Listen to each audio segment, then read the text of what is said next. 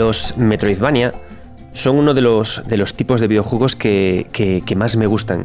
Son unos géneros que me fascinan porque me encanta perderme en ellos.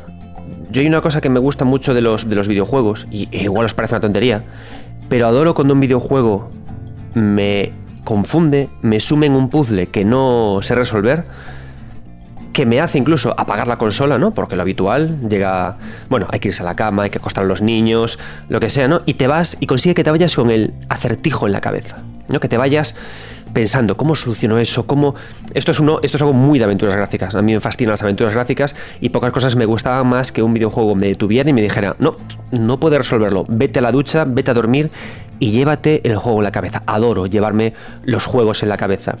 Y la gracia de los Metroidvania es que lo que me llevo en la cabeza es el puzzle, ¿no? Es el tremendo hormiguero que vamos creando a medida que descubrimos nuevas salas y nuevos rincones. Y adoro, ¿no? Cuando me voy pensando eh, no únicamente en un puzzle, sino en un mapa. ¿En qué parte del mapa, a qué parte del mapa debería ir para poder eh, superar esto? Los Metroidvania han ido evolucionando medida de que, con el paso de los años. A día de hoy, en 2023, estos mapas están cargados de escenarios y de personajes con una gran cantidad de lore. Eh, hay fondos que están repletos de detalles decorativos, hay eh, encuentros maravillosos, ya no son únicamente un laberinto que, resolver, lleno de, saltos y trampas. Entonces cuando me voy con esos mapas en mi cabeza a la ducha, a cocinar, os diré que me encanta hacer el desayuno a mi familia pensando en los mapas, cómo tengo que resolverlos, ya no únicamente piensas en el acertijo, a dónde tienes que ir del mapa, sino que además eso se cruza con pensar el lore. ¿no? Por eso creo que es un género fantástico, súper interesante y que la verdad el otro día, cuando estábamos um, por Twitter, un amigo de 9 bits, un oyente de 9 bits, que honestamente, que me disculpe, pero no recuerdo, no recuerdo el nombre, soy terrible para los nombres, me acuerdo del nombre de mis hijos de casualidad, me dijo, ostras, me encantaría que después de Blasphemous 2, después de que lo jugaras, hicieras un, hicieras un podcast dedicado a Metroidvania. Y Dicho y hecho. Voy a hablar con el equipo de Blasphemous 2, con el equipo de Aterna Noctis, con el equipo de Undercoders y con más desarrolladores para que me expliquen cómo son capaces de generar estos mapas tan interesantes, estos retos tan chulos y cómo un Metroidvania es capaz de generar esta sensación de llevarte el puzzle, el mapa, el hormiguero en la, en la, mente. Por eso se viene un programa de entrevistas, un programa en el que juntos Tú, mi querido oyente, y yo aprenderemos a pintar hormigueros. Yo soy Adrián Suárez, estos 9 bits y comienza el ratito de jugar.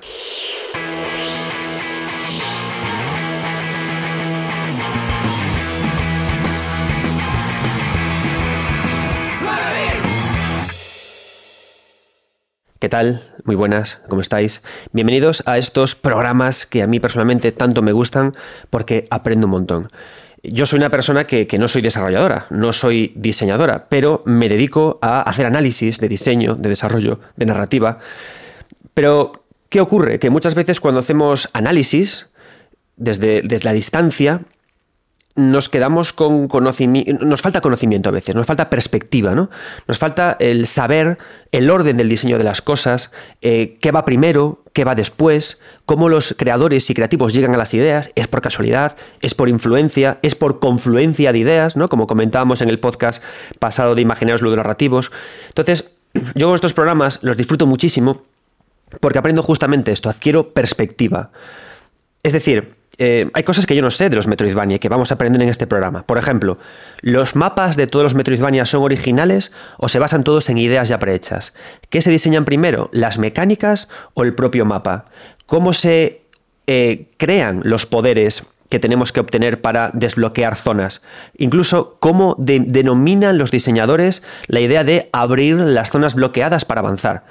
¿Los Metroidvania son un género estanco o no lo son? E incluso ¿Los diseñadores se refieren a este género como Metroidvania o lo, llaman de otra forma? Son un montón de preguntas que, yo quiero aprender para, con vosotros a vuestro lado para coger justamente esta perspectiva y para poder hacer un mejor análisis de narrativas, de diseño, para hacer mejor análisis de videojuegos. Yo aprendo mucho con 9 bits y espero que vosotros también aprendáis mucho a mi lado. Al final este podcast no quiere más que poner en contacto a la, gente que divulga, a la gente que estudia, que investiga y a los creadores con vosotros, ¿no? Con la gente que disfruta los videojuegos y que todos aprendamos mucho más. Yo a través de, este tipo de podcast lo que hago es que creo que soy mejor analista y, yo en unir de hecho, eh, bueno, como sabéis, soy director ejecutivo del área de diseño digital.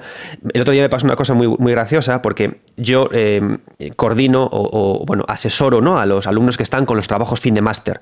Les doy consejos sobre cómo eh, trabajar con la narrativa, les doy consejos sobre cómo honestamente, les doy consejos como cómo poder sacar un TFM en tres meses, ¿vale? Porque normalmente el scope que usan es súper bestia y les digo, tranquilos, vamos a eh, reducir, profe, ¿cómo hago esto? Bueno, usa este recurso narrativo en lugar de montar de todo este escenario.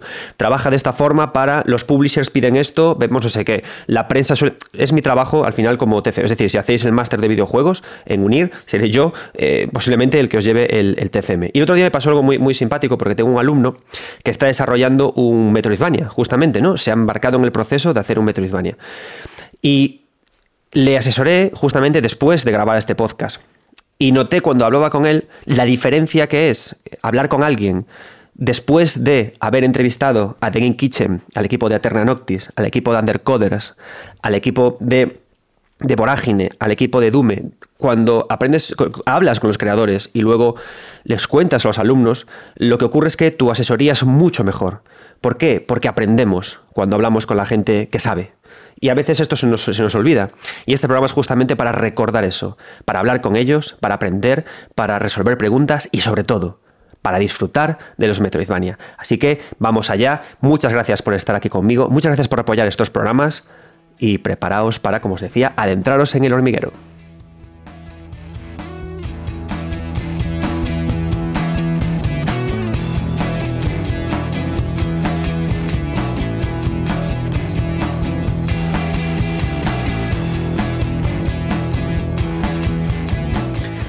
Como os decía, esto es un viaje de exploración, es un viaje de conocimiento, es un viaje en el que nosotros, tú y yo, nos embarcamos para aprender, para descubrir.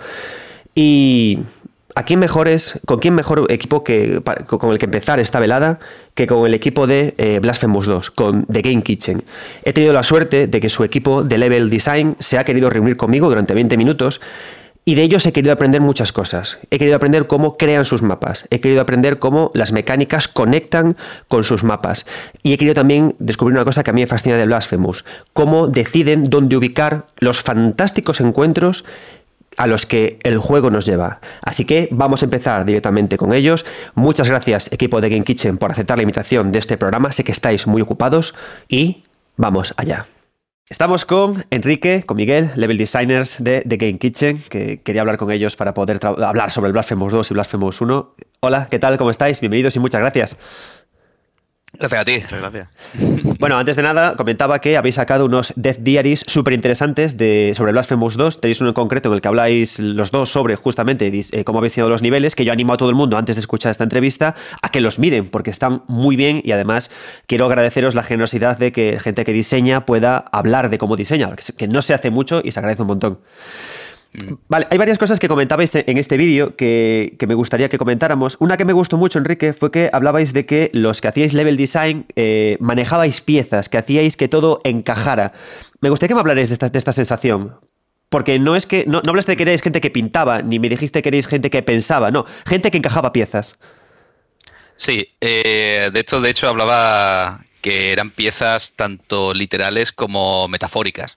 Porque sí, por un lado, cuando estamos diseñando niveles, pues utilizamos unos set de piezas, ¿no? Que, con los que construir niveles. A veces pueden ser mm, eh, un diseño de niveles más, eh, ¿cómo se dice? Mm, cuando se utilizan, es que a mí se me va también, palabras de toda la vida que se me van.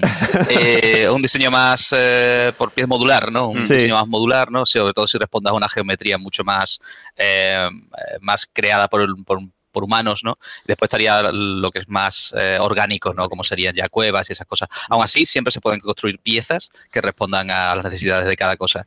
Entonces, eso serían piezas literales, piezas que utilizas para construir tu geometría. Pero luego está la que me parece más interesante y de la que se habla menos, que es las piezas eh, metafóricas, por así decirlo. Uh. Que es las piezas que corresponden al diseño de juego, mecánicas que tienes, la narrativa del juego, las imposiciones técnicas, esas piezas que también tienes que encajar para poder construir un nivel nivel y que no se te caiga todo el castillo de naipes mm. cuando ya tienes construido pues todo, ¿no? Porque ahora no encaja porque nos hemos pasado de mm, eh, construyendo, es demasiado grande, no se entiende, eh, demasiados enemigos hemos puesto, o es que no, no responde a los eh, al ritmo narrativo que queremos contar, porque aquí esto nos sirve para lo que estamos transmitiendo. Ese tipo de cosas que también hay que tener en cuenta a la hora de construir una geometría. Claro, porque. bueno, perdona, Miguel, dime, dime. No, quería comentar que yo además tuve esa sensación cuando llegué, porque yo llegué a mitad de producción del juego. Y claro, pues estaban algunas zonas hechas y otras no. Y a lo mejor estaba una zona hecha que estaba aquí y otra que estaba al otro lado, pero todo lo que había en medio no existía. Entonces mm. yo mm, recuerdo esa sensación de llegar al proyecto y decir, esto es un puzzle que todavía no entiendo, porque era como tengo que entender el mapa, eh, tener esa visión general del mapa, pero todavía faltan muchas cosas por en medio a lo mejor teníamos una zona del inicio, otra zona del final y, una zona del medio, pero todo lo, que había que lo interconectaba faltaba. Entonces eso también es parte de lo que comentaban, ¿no? De, de juntar esas piezas de ese puzzle, de tener la visión completa, no solo de cada escena concreta o cada zona concreta, sino de todo el mapa en general. las piezas teóricas que mm. faltan en medio, ¿no? las que sabemos, las que vemos, pero no están. Mm. Claro, porque comentabais en, el vídeo que, uno, decíais una vez, ¿no? sé dónde me llega la inspiración, a veces simplemente me pongo a trabajar y trabajo. Habláis de esta idea del puzzle de piezas que están sueltas. Entonces siento que vuestra forma de trabajar para hacer level design es que eh, creáis de forma libre espacios eh, a nivel, como decíais, de Greybox únicamente, y luego más adelante las encajáis. Trabajáis a un nivel como, digamos, eh, artístico y luego lo aterrizáis a producto, o, no.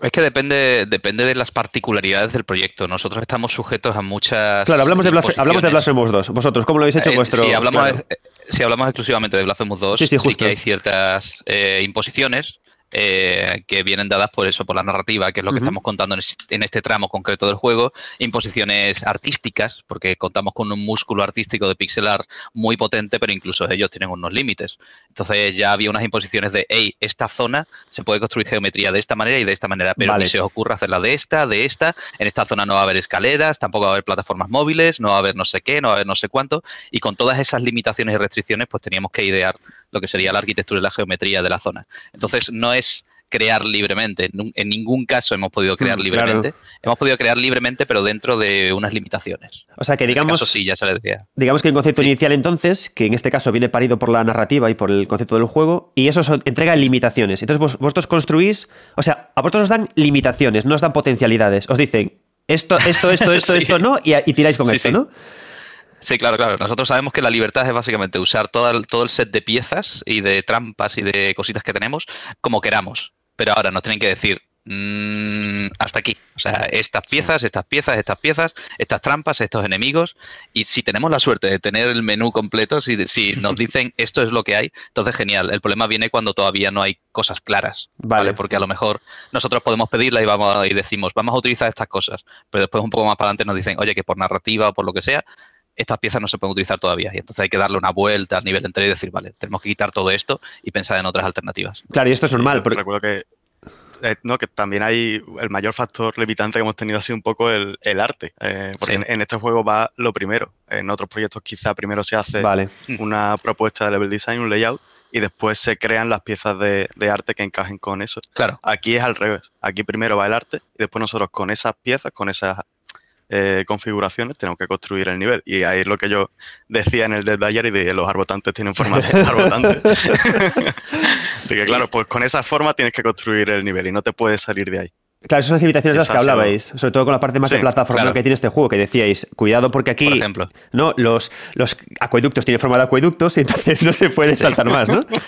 también teníamos un montón de limitaciones para el tema de los combates, por ejemplo, eh, la mayoría de los combates no suceden en espacios con rampas, o cada vez que vamos a tener una zona de combate eh, suele ser muy plana, no suele haber escalones, porque los escalones dejan entrever mucho las fallas de la inteligencia artificial de los enemigos y esas cosas. Y suele suceder así en muchísimos juegos. O sea, tú te puedes jugar un Gears of War y puede ser un terreno completamente abrupto con rampas, no sé cuánto, pero en cuanto tú llegas a una zona con enemigos, las columnas están tiradas al suelo de la misma manera siempre, el, terreno súper llanito y como mucho hay una variación de verticalidad con unas escaleras, pero como que de repente las, eh, se simplifica mucho la geometría para, para acomodar el combate, ¿sabes? Sí, sí, por ejemplo, eh, a mí me pasa que siempre que yo llego y hay un boss y hay una escalera, dices tú, abre como chiseo al jefe aprovechando la escalera y aprovechando estas cosas. hola, el, hola Elden Ring, ¿sabes? O sea, eso es. Sí, hola Bloodborne. Claro, justo.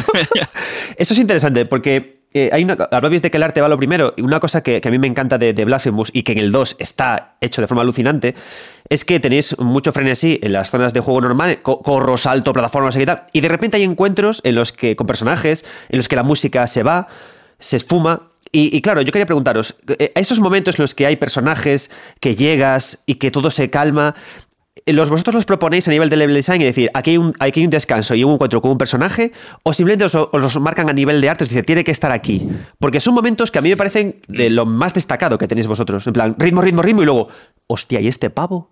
¿Qué quiere? ¿Quién es? ¿Cómo, cómo mm. aterrizáis esos, instantes? Eh, te voy a responder yo porque ya lo, respondo por perro viejo.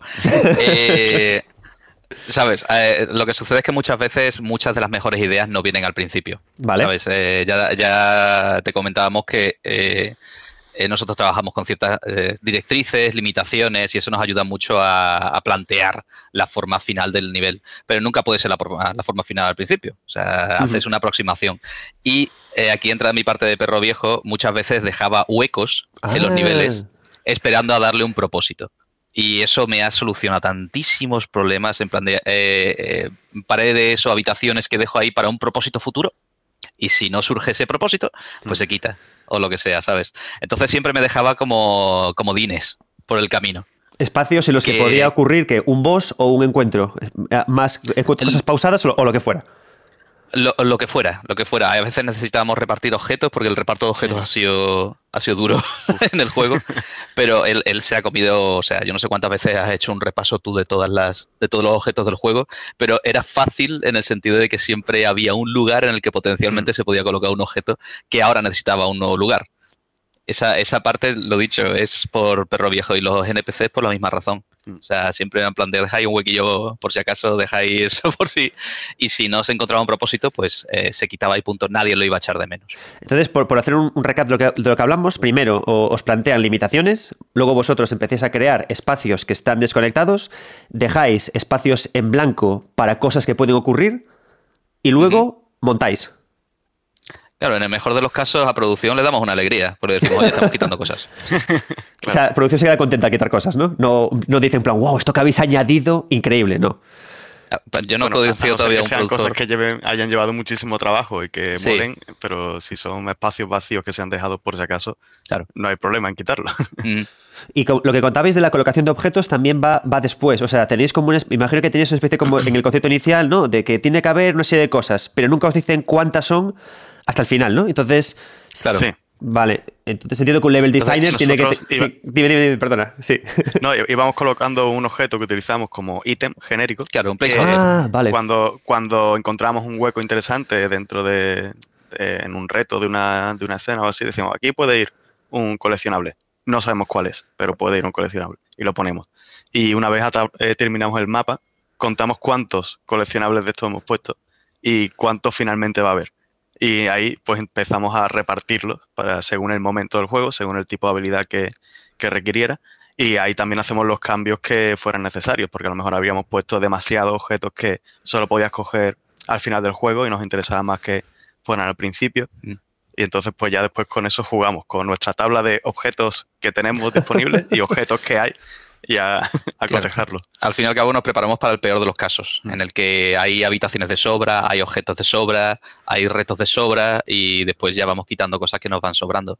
Aparte de eso, el reparto de objetos eh, por localización es, curioso porque al fin y al cabo lo que intentamos es siempre aprovechar al máximo todas las pantallas. Todas las pantallas no pueden tener un hueco innecesario, siempre lo aprovechamos absolutamente todo. Entonces, claro, eh, hay algunos huecos que son más complicados por los requerimientos de, de la zona o por la geometría sobre la que estemos construyendo y a lo mejor eso, hacemos un objeto que se llega solo con una habilidad muy de final del juego. Y son eso lo que ha mencionado Miguel, hacemos un repaso completo del trabajo que nos ha salido y ya podemos hacer una lista de qué objetos requieren qué habilidad y ya podemos eh, ir montando una lista de, para repartir al final, ¿sabes? En plan de, mira, tenemos tres objetos que son de late game, eh, cuatro objetos que son de mid game y ocho objetos que son de early game. Vale. ya lo dejamos en blanco ahí y cuando hagamos el repaso de todos los objetos del juego, decimos, vale, estos son menos potentes, estos son medio potentes, estos son muy potentes. Y ya vamos zona por zona repartiendo. Entonces entiendo que la parte de los objetos y la relación con las habilidades también es trabajo de level design. ¿O eso lo hace el game designer y vosotros simplemente ordenáis? ¿O es un trabajo mixto? fue un trabajo mano a mano con, sí, mixto. con Michael y Andrés, nuestros compañeros de game design. Y eso, nosotros sabíamos dónde estaban los objetos, qué requería cada objeto, y ellos sabían qué objetos había y qué valor tenía cada uno. Entonces, pues ahí nos juntamos y, nos pusimos de acuerdo. O sea, cuando ya tenéis cuando ya tenéis todo el mapa, digamos, más o menos ordenado, ¿no? Es cuando empezáis a distribuir entre mm. todos y empezáis a luego a, rehacer. Mm. Guay. Hay una parte. Claro, ah, nuestro trabajo no es solo, no solo de editor, sino también de documentación. O sea, utilizamos muchísimas tablas interrelacionadas y tal, y con eso solventamos muchísimos problemas a la hora de, hacer estudios, ¿sabes? Porque eh, imagínate que en nuestro juego creo que hay 400 pantallas. Sí con yo no sé cuántos objetos puede haber, más de 150. Entonces, el saber que todos los objetos tienen una ubicación, que están repartidos, que eh, lo puedes encontrar en el momento que nosotros queremos del juego, que no te puedes colar ahí, que tal y cual, pues es eh, hay que hacer eso, muchos muchos repasos a listas y a, tablas. Ostras. Hay una parte que me gustó mucho, que comentabais también en el vídeo, que hablabais como, digamos, como la cronometrar eh, el tiempo que un jugador pasa entre pantallas que el tiempo que tarda en encontrarse algún elemento que sea narrativo o el encontrarse eh, los retos, ¿no? Entonces, claro, eh, me pareció entender que esta parte de cronometrar al jugador o el game feel que sentía en recorridos concretos que diferenciabais entre main path y recorridos opcionales, lo hacíais a posteriori o es algo que se hace cuando estás ya creando el nivel a nivel de grey box, a nivel de más, más básico. ¿Cuándo se empieza a cronometrar esto? ¿Es para limpiar o para diseñar esta tarea? ¿Quieres contestar? Mm, bueno, si querés, dale yo. Bueno, vale. A ver, eh, cuando empezamos a conceptualizar una nueva zona, eh, en, principio hay un reparto. En plan de sabemos, esta zona va a ser para ti, esta va a ser para mí. Mm. Pero la etapa, las etapas iniciales de conceptualización, de, top-down, saber de documentación, esa sí la hacemos entre ambos. Y es un, es un ping-pong, ¿sabes? Un mm. partidito de tenis en el que vamos enfrentando ideas y vamos viendo cuáles son las fallas y tal. Pero sí que hay una idea inicial de por dónde se entra, qué es lo que tienes que hacer, por dónde vas a salir también. Una vez que tenemos eso, pues ya podemos establecer cuál es el main path, el golden path o como quieras llamarlo, y cuáles son las escenas completamente opcionales de ese recorrido. Una vez que lo tenemos, pues ya podemos tomar un montón de decisiones. Vale, y, el main path, eh, claro, porque si hablábamos de que vosotros tenéis el, todo el mapa montado separado, el main path aparece cuando juntáis las zonas o cuando tenéis incluso eh, zonas separadas, ya sabéis en esas zonas separadas cuál es el main path y luego cómo lo conectáis. ¿Sabes por dónde voy? Sabemos, o sea, teníamos un lienzo de dónde iba a estar cada zona en el mapa y mm. cómo se iban a interconectar entre ellas. Pero el, tamaño final o la forma final de la zona no la teníamos hasta que la hacíamos realmente. Pero sí, por lo menos teníamos esa guía de decir, por aquí entras en este momento del juego, tienes que hacer esto y por aquí puedes salir. Y ya con eso pues podríamos ir conectándolo. Mm. Eso es el, el puzzle que poco a poco íbamos resolviendo y cada vez ya yo por, lo menos iba entendiendo mejor el mapa conforme iban apareciendo las zonas nuevas. Yo, te entiendo lo que dices porque a la hora de plantear un, nivel más lineal sí que tienes una idea muy precisa de por dónde entras, por dónde sales. Claro. Pero hacer un mapa interconectado, no lineal y tal y cual, sí que eso genera muchas más dudas de cómo plantear ese camino, sobre todo si se empieza a trabajar en niveles eh, en una secuencia no lineal. Eh, aún así, lo dicho, se, plantea más o menos por dónde vas a entrar y por dónde vas a salir y ya tienes en cuenta las otras zonas eh, con las que conectas. Pero es verdad que cuando empezamos a plantear el mundo entero de, un juego tipo Metroidvania, se trabaja muy alto nivel al principio. O sea, yo recuerdo haberle pedido a, Enrique Cabeza un diseño súper servilletero, una forma servilletera de lo que era el mundo de Blasphemous. Y él me, me hizo un dibujo con Paint eh, muy cutre ah, y que no era para nada representativo de dónde estarían las zonas más o menos puestas. A partir de ahí ya podemos trabajar. A partir de ahí podemos trabajar y decir, esta zona no pega tanto aquí, voy a moverla aquí, está aquí, está aquí, pero la forma del mundo más o menos inicial que él pedía se ha mantenido. Ahora, la secuencia eh, el orden en el que vas desbloqueando esas, esas zonas ya sí que es más eh, debatible sobre todo porque a lo mejor en ese punto, cuando él hizo ese dibujo, todavía no tenía mucha idea de la problemática que iba a traer ciertos bits narrativos, ¿no? En plan de, primero tienes que ir a esta zona, a esta zona, a esta zona, y después sucede algo y tienes que ir a esta, no sé qué. Después le vemos las fallas y las zonas cambian de sitio o el orden de desbloqueo. Pero, pero sí, empezamos eso, de muy alto nivel hasta, hasta ya detalle máximo. Claro, claro, o sea, claro, entonces eh, es lo que me faltaba a mí cuando estábamos hablando. Claro, que no empezáis a crear zonas porque os sale de las narices. Claro, partís de un boceto inicial, de un trabajo inicial, como decías, de alto nivel y luego se va realizando poco a poco. Vale, eh, ahora para, saber, claro, porque con esto que me empezáis a contar, tengo que preguntaros eh, los atajos. Por ejemplo, Blasphemous, sobre todo dos, en el primer tramo inicial, hay mucho ascensor, ¿no? Entonces, claro, mi pregunta es. Em, los atajos que se hacen de ascensores, puertas que se abren, ¿ocurren por casualidad cuando vais juntando todo o son atajos que lleváis pensados de antemano? Bueno, por lo general, a ver, hay una parte de intención. Hay a veces que decimos, porque tú sabes, al, principio con el diseño de este servilletero más o menos puedes saber por dónde, eh, o sea, las conexiones que pueden tener cada zona. La zona está muy cerca de esta. Claro. podría haber un atajo. esa es la única pista que tienes, pero después empieza, empieza a haber cierta casuística, ciertos problemas que dices tú, aquí no pega un atajo, como por ejemplo la zona superior de Casa Palaciega hmm. no se puede conectar con la parte inferior del bosque, porque hmm. eso implicaría tener un bosque encima de la casa. Entonces ahí no pega, contextualmente no pega. Eh, y la gente se daría cuenta de que hay algo raro. en Dark Souls 2 se, la sudó eso. Dijo, arriba, que hay un mar de lava, tira. Exactamente, encima del molino un mar de lava. También en la lógica espacial del mapa de Blasphemous tampoco que... no, a ver si tiene cierta lógica. Hay, cierta lógica, por lo menos yo siempre he establecido que la lógica, la lógicas más de profundidad mm. diagonal, ¿sabes? Hay cierta verticalidad que es verdad que después en Casa Palaciega hay un ascensor que te lleva al bosque, ¿vale? Pero está como separado, está un poquito separado y entonces ya como que mantiene cierto sentido. Pero sí, hay a veces que hay ciertas intenciones en plan de una zona siempre tiene que conectar con por lo menos una o dos más. ¿Vale? Eh, por la que vienes y después otra, idealmente. Y después, claro, después tenemos que buscarle que ese atajo tenga sentido, mm. de alguna manera. Si el sentido no era para cortar un camino, nuestra otra alternativa era esto te lleva a un objeto que tú has visto de la otra zona pero no podías coger. Entonces ya como que ya no es un atajo, tiene otro propósito, pero es igual de, satisfactorio para el jugador. Porque ha visto algo y ha conseguido, al cabo de un tiempo, ha, culminado una meta. ¿no? En plan de, por fin te he cogido. Después ni se plantea si es un atajo válido o si, vale para algo.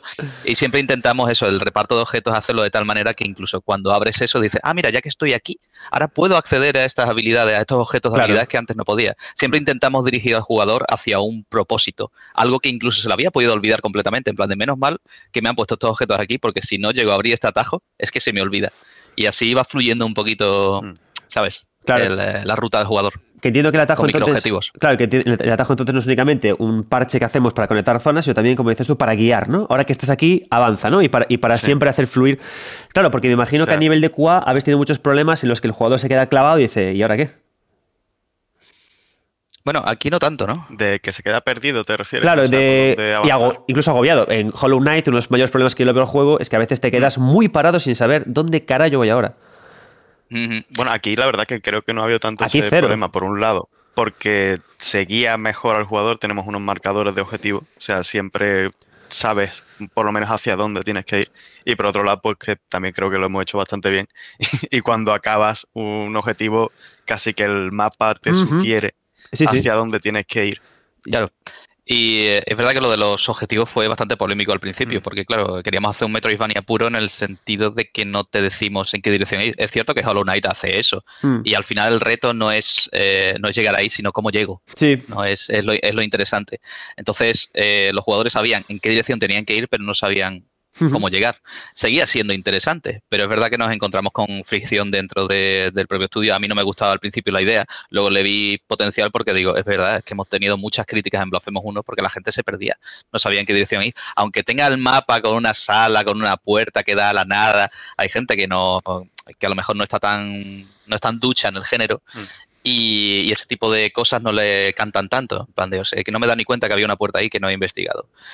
Y entonces en este caso sí que lo hicimos mucho más eh, evidente y hemos tenido muchas menos críticas en el sentido de que los jugadores apenas se nos pierden.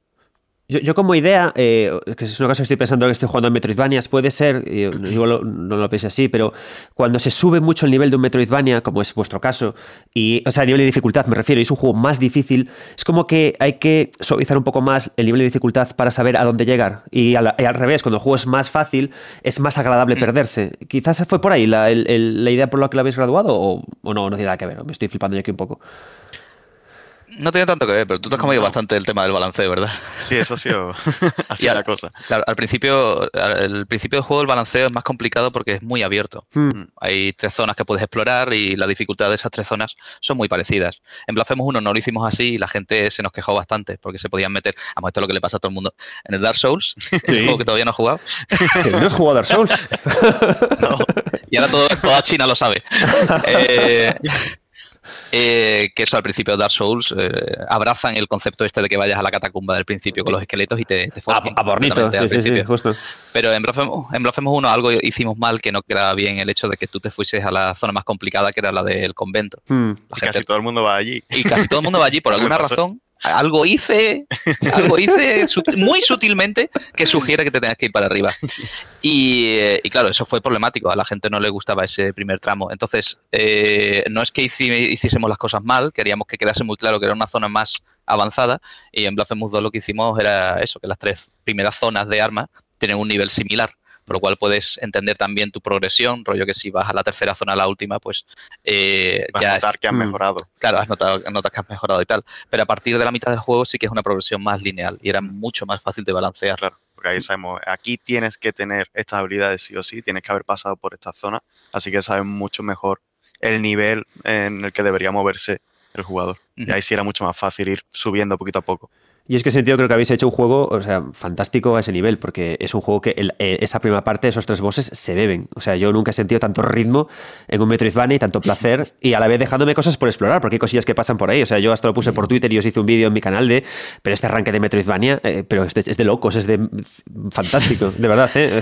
era, Sí, sí, fue lo más arriesgado, porque es que como no teníamos tantas referencias de juegos que hiciesen eso, o sea, mezclar las armas con las habilidades y encima que el primer la primera mitad del juego fuese tan, tan, tan abierta. Mm. Pensábamos que a la gente le abrumaría eso, que no le gustaría. Y de hecho ahora lo que nos hemos encontrado es la sensación contraria. Todos los Metroidvania al fin y al cabo son lineales, siempre te dan un objetivo. Sí. Eh, bueno, es verdad que puedes tener a lo mejor dos objetivos y algo así. Hollow Knight lo hace muy bien en ese sentido. Mm. De hecho, incluso puedes entrar en zonas eh, desde dos sitios diferentes. Pero en Blasphemous 2 quisimos dar una, una libertad al principio que después la gente echa de menos en la segunda parte mm. del juego. Mm. Pero no estamos haciendo una cosa diferente que hacer género, o sea, siempre es lineal. Sí, eso... todo el mapa. Y tienes todo el mapa para explorar. Además es más grande, pero... No, no, a, mí me supo muy bien porque además a medida que pasas la primera parte y desciende ese nivel que luego va bajando, a mí me daba la sensación de que evidentemente después de explorar y después de como que después de menear el guiso tocaba comer. Y comer es una acción como más lineal, ¿no? Que cocinar lo que, lo que va a ocurrir. Vale, eh, yo ya por última pregunta, como os contaba, este podcast lo escuchan muchos alumnos de, UNIR, del máster de videojuegos y del grado, y me gustaría que le dierais un consejo a, estos chavales que están empezando y que, y que dicen, ostras, yo quiero hacer un Metroidvania, ¿no? ¿Cómo empiezo? ¿Cómo arranco? ¿Cómo puedo llevarlo incluso a, lo mínimo posible? ¿Qué consejo dais a nivel de diseño para poder empezar y no darse un golpe más allá de, producto, más allá de dinero, más allá de presupuesto? A nivel de diseño, ¿qué, qué le recomendaríais? Uf, yo casi me metería en otro género, antes pero muy guapo. no crucé la línea. a ver, es un, género complicado, sobre todo porque implicas normalmente mapas muy grandes, ¿no? Hmm. Muchas habilidades y una progresión que se cuece poquito a poco. Hmm. Pero bueno, se puede hacer un Metroidvania minimalista, quizás, con unas pocas habilidades y un mapa mucho más pequeño. Claro, es que es un género, como dice Miguel, es un género que brilla mientras más grande hmm. sea, ¿no? mientras más eh, alcance tenga el proyecto. Y evidentemente eso ya te mete directamente en la trampa. Es como hacer un juego de lucha con 40 luchadores. Claro. Puedes hacerlo de tres, pero no va a brillar tanto el juego, ¿sabes? Entonces, lo que dice él, se puede hacer un juego a lo mejor un poquito más pequeñito, por lo menos para quitarte lo que es la, la espinita, ¿no? Y ya lo intentas y tal, pero no es el género ideal para empezar, ni mucho menos, ni mucho menos. Niño, haz otra cosa. Es el consejo que, que damos desde The Game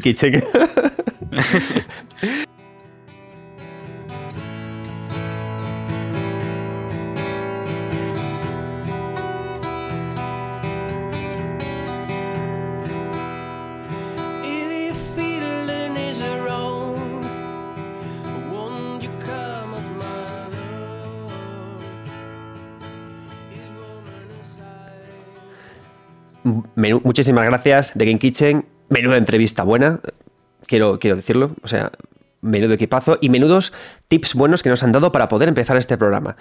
Si os he de ser sincero, em, claro, cuando analizamos videojuegos, yo, como sabéis, como os digo, no, soy investigador, soy analista, entonces este tipo de programas los veo siempre desde la perspectiva de lo que yo creía y cómo de repente cuando hablo con la gente que hace las cosas, te das cuenta de que quizás lo que tú creías no era como son en realidad las cosas, ¿no? Cómo se hacen de forma diferente. ¿A qué me refiero? A mí, de Blasphemous 2, me parece un juego sorprendente. Me parece un juego potentísimo. De hecho, creo que es un título que se llega a salir en otro año que no fuera 2023, porque este año es una locura. Es un juego que estaría tranquilamente eh, en The Games Awards como uno de los juegos del año. Porque es un juego que no es que sea bonito, no es que tenga un buen pixel, no que tenga un buen combate, sino que me parece una joya de los Metroidvania. Tiene varias cosas interesantes que hemos hablado con, el equipo de The Game Kitchen. Para empezar, un arranque sorprendente. Tiene una primera zona de Blasphemous 2 en la que hay una elección de poder eh, dónde queremos ir, qué arma queremos coger para movernos libremente. Y luego eh, esta, esta, revelación, que al final todos los Metroidvania son juegos lineales camuflados. Este arranque directo hacia, hacia el final del juego a todo meter. Es un juego súper ágil, súper trepidante y que tiene unos combates. Los tres primeros combates, de hecho, del juego son para, para aplaudir, ¿no? Pero eso son cosas que digamos que el juego hace bien, ¿no? Son cosas que el juego hace que sea un juego bueno, un juego sobresaliente, un juego que, que disfrutas, un juego que sé que voy a rejugar muchas veces más cuando pase el tiempo. Pero para mí, lo que hace especial Blasphemous 2, lo que hace que sea un juego especial, ¿no? ¿Sabéis qué? En mi, cabeza hay juegos muy buenos, juegos buenísimos, y luego juegos especiales. Es decir, hay juegos que le puedes poner un 10 y que yo digo, oye, eres buenísimo, pero no eres especial. No eres especial. No eres un juego que me haya cambiado la vida, ¿no? Simplemente que eres muy bueno, pero no eres especial. Y Blasphemous es especial. ¿Y qué lo hace especial? Creo que eh, todos lo tenemos en la cabeza, ¿no? Es cómo coge el imaginario cristiano, cómo lo convierte en un relato sórdido, tenebroso, macabro, horripilante y con un impacto visual muy fuerte, y cómo consigue presentártelo sin que te lo esperes. Tú avanzas por el mundo de Blasphemous, vas caminando por el HUD, por el espacio central, vas caminando por sus mazmorras y de repente aparece un coche fúnebre, aparece un confesor que te crea un pasillo para que camines hacia él y este pasillo está construido con su toga roja, aparece una pareja de ancianos comiendo solitarios, ¿no? Y esos momentos son momentos acongojantes, son momentos en los que te quedas quieto. Y ya no es un tema de cómo está construido el lore, es un tema de la identidad, visual, es un, es un tema de la bofetada que te da en la cara. Y claro, yo, honestamente, cuando llego a un juego y me toca analizarlo, ¿no? O me toca simplemente disfrutarlo, es como que pienso, vale, estos momentos tan impactantes, los momentos, el corazón del juego, será lo primero que se diseña, ¿no? Es decir, el estudio dirá, uff, nuestra idea principal es crear momentos impagables. Vamos a poner estos espacios aquí para que el jugador llegue y alucine. Me ha encantado, eh, me encanta cuando de repente me dicen que no es así. Cuando viene Enrique Colinet y me dice, no, no, yo diseño los mapas, primero basándome en unas mecánicas que he diseñado antes, y luego dejo espacios en blanco, dejo espacios vacíos.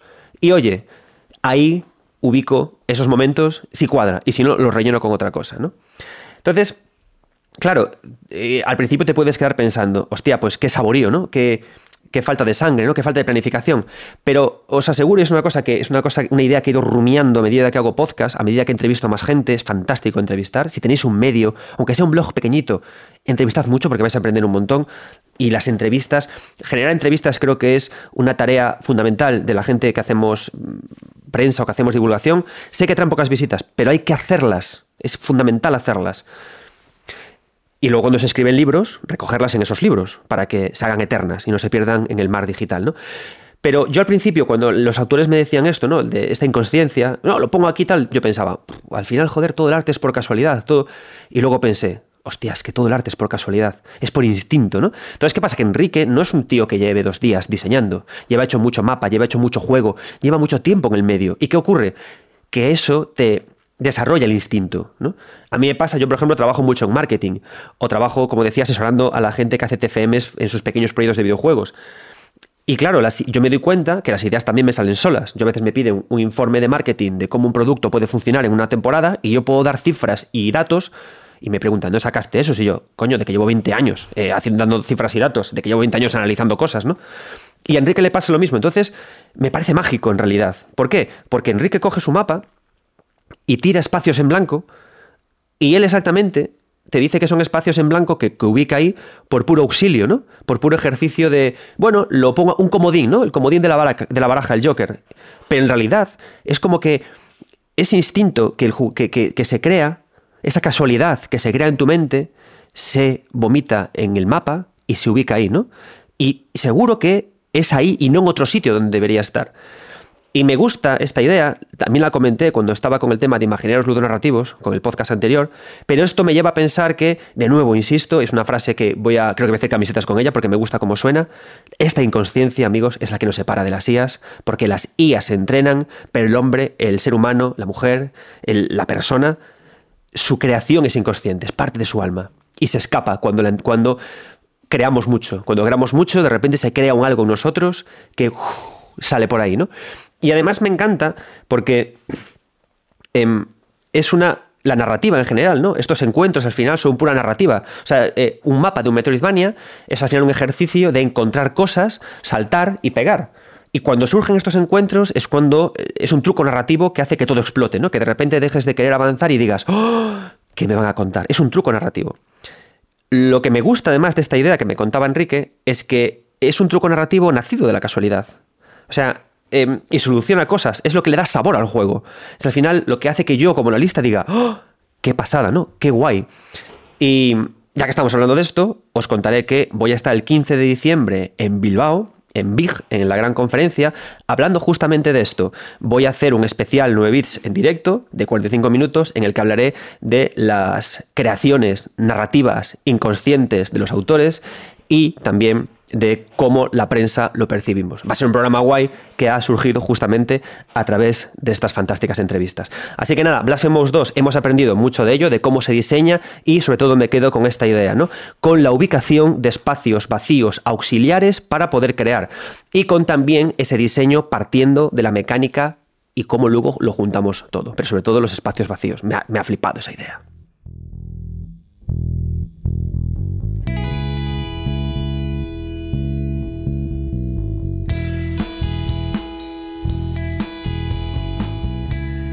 Hemos aprendido mucho con Blasphemous 2. Seguro que ya vosotros diseñadores, seguro que a algunos se os, empezando a ocurrir ya cositas, ¿no? Así que el truquito era dejar espacios en blanco para meter ahí ideas de narración. Me gusta. Para que así todo confluya mejor. Me gusta la idea, ¿no? Vamos a avanzar y vamos a irnos a otro Metroidvania que ha funcionado muy bien en, el último, en los últimos años. Y no es otro que a Eterna Noctis, que ya no es solo un videojuego, sino que además es un conglomerado de títulos. A Eterna Noctis, Summon a Eterna, ahora su secuela, el DLC virtuoso. Y antes de empezar con hablar con el equipo, os he de decir que se va a sortear un eh, código de Aeterna Noctis más DLC virtuoso. ¿Cómo podéis ganarlo? Buscad el post en el que anuncio este, este podcast en mi Twitter, en arroba 9bits. Buscarlo, por, buscadlo porque ahí aparecerán las instrucciones de cómo poder eh, conseguirlo. ¿vale? Así que buscadlo y participar para conseguir gratis este videojuego. Dicho lo cual, vamos a hablar con el equipo de Aeterna Noctis y de ellos quiero aprender algo interesante. ¿no? Es decir, Hemos ya hablado con el equipo de The Game Kitchen sobre mapas, sobre mecánicas, pero Eterna Noctis tiene algo muy interesante que es que eh, tiene el reto, tiene una dificultad muy exagerada. Tiene además muchas zonas que a mí me recuerdan honestamente mucho a Super Mario Bros. 2, al videojuego Doki Doki Panic. ¿Por qué? Porque son espacios de cámara lateral muy geométricos en los que tenemos que surcar pequeños pasillos, saltando por pinchos, superando como pruebas muy limitadas.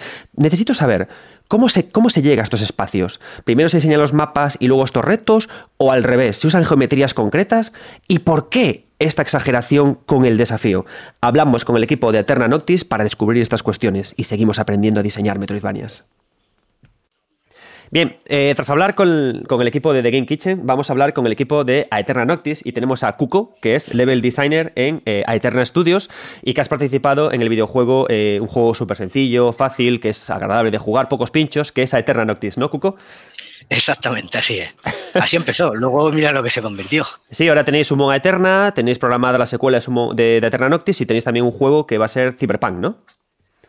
Sí, y entiendo que em, a nivel de level design, que es lo que va a esta entrevista, eh, vuestra filosofía aprendida en Eterna Noctis la seguís llevando a cabo adelante con el resto de vuestros juegos, ¿no? Correcto. Queremos que Eso, eso no, no cambia. La base es que la gente se lo puede pasar el máximo público posible, pero la gente un poco más hardcore eh, sigue teniendo un referente en cuanto a, a reto. Algo que, que, que, se, que, se, le recuerde como, como retador. Eso me gusta mucho que saques este tema, eh, porque creo que si hay una diferencia de enfoque entre The Gay Kitchen con Blasphemous y vosotros, es que creo que eh, Blasphemous es más un viaje, eh, corre, corre, corre, llega, llega, llega, pero vuestro juego, sin embargo, y es una opinión que yo te lanzo, a ver qué, te parece a ti, es más un camina y llega a este reto. Y ahora disfrútalo con calma. Y, y, claro, es, es, un tipo de enfoque diferente de Metroidvania. Yo siempre que analizo vuestros juegos me refiero a vosotros como más aventura, más llegar a sitios y menos preocuparse por la interconexión del mapa. Eh, ¿Es, un, ¿Es, una idea que barajáis o que conocéis o simplemente llego por casualidad o me estoy flipando que también puede ser? No, no es algo que, que lo hayamos hecho a propósito. Simplemente cuando empezamos a hacer el, el diseño de, de, niveles, al ser de la vieja escuela, como yo digo, sí. la, la, la esencia que, o lo que yo recuerdo de los videojuegos de antiguamente, tanto de este género como géneros parecidos, es que el jugador eh, tenía que pasarse el juego. ¿sabes? La gracia era un juego muy bien, la música muy bien, todo lo, lo, que engloba el videojuego, pero el videojuego había que pasársele, suponía un reto. Y eso es lo que yo desde el principio intenté transmitir sin ninguna idea prefijada por, por parte de, del estudio, eh, la idea gustó y seguimos para adelante uh -huh. con, con, eso y se quedó como, como, se, como sello de, de identidad. Mira, eh, de nuevo en The Game Kitchen me contaban que ellos para trabajar con su mapeado, eh, primero partían de un concepto inicial, luego preparaban zonas que estaban separadas y luego poco a poco las iban juntando para hacer un trayecto. Yo me pregunto si vosotros seguís el mismo concepto o al revés, como pensáis en el reto, lo que pensáis primero son en retos concretos y luego pensáis en el resto del mapa. En, en eso se, se, aprende con la experiencia. La verdad es que cuando el, el primer Metroidvania que haces, eh, aprendes, o sea, aprendes a base de, de golpes. Uh -huh. o sea, cosas que, que, tú te encuentras con dificultades a medida que los vas, que lo vas haciendo, son cosas que luego ya tienes aprendidas para cuando haces un, un siguiente juego, un siguiente Metroidvania. Y en este caso, pues, eran la inexperiencia lo que nos marcó lo que nos marcó un poco lo que pasa es que luego fuimos eh, redondeando todo el producto de tal manera que nos quedó de manera muy satisfactoria a como, a como queríamos pero ¿por dónde empezasteis? ¿por el reto? ¿por el mapa? cuéntame este proceso que, que está guay que sí me parece muy interesante vale pero te cuento de cómo hicimos con Eterna o cómo eh, consideramos que es la mejor manera de hacerlo. No, no, no, que... no, no, no, yo quiero vuestra experiencia, claro. yo quiero cómo lo hicisteis vosotros, que es cómo se aprende al final. Vale, pues nosotros entonces lo primero que hicimos eh, fue definir fue definir cuántas áreas, cuántos biomas, por así decirlo, Ajá.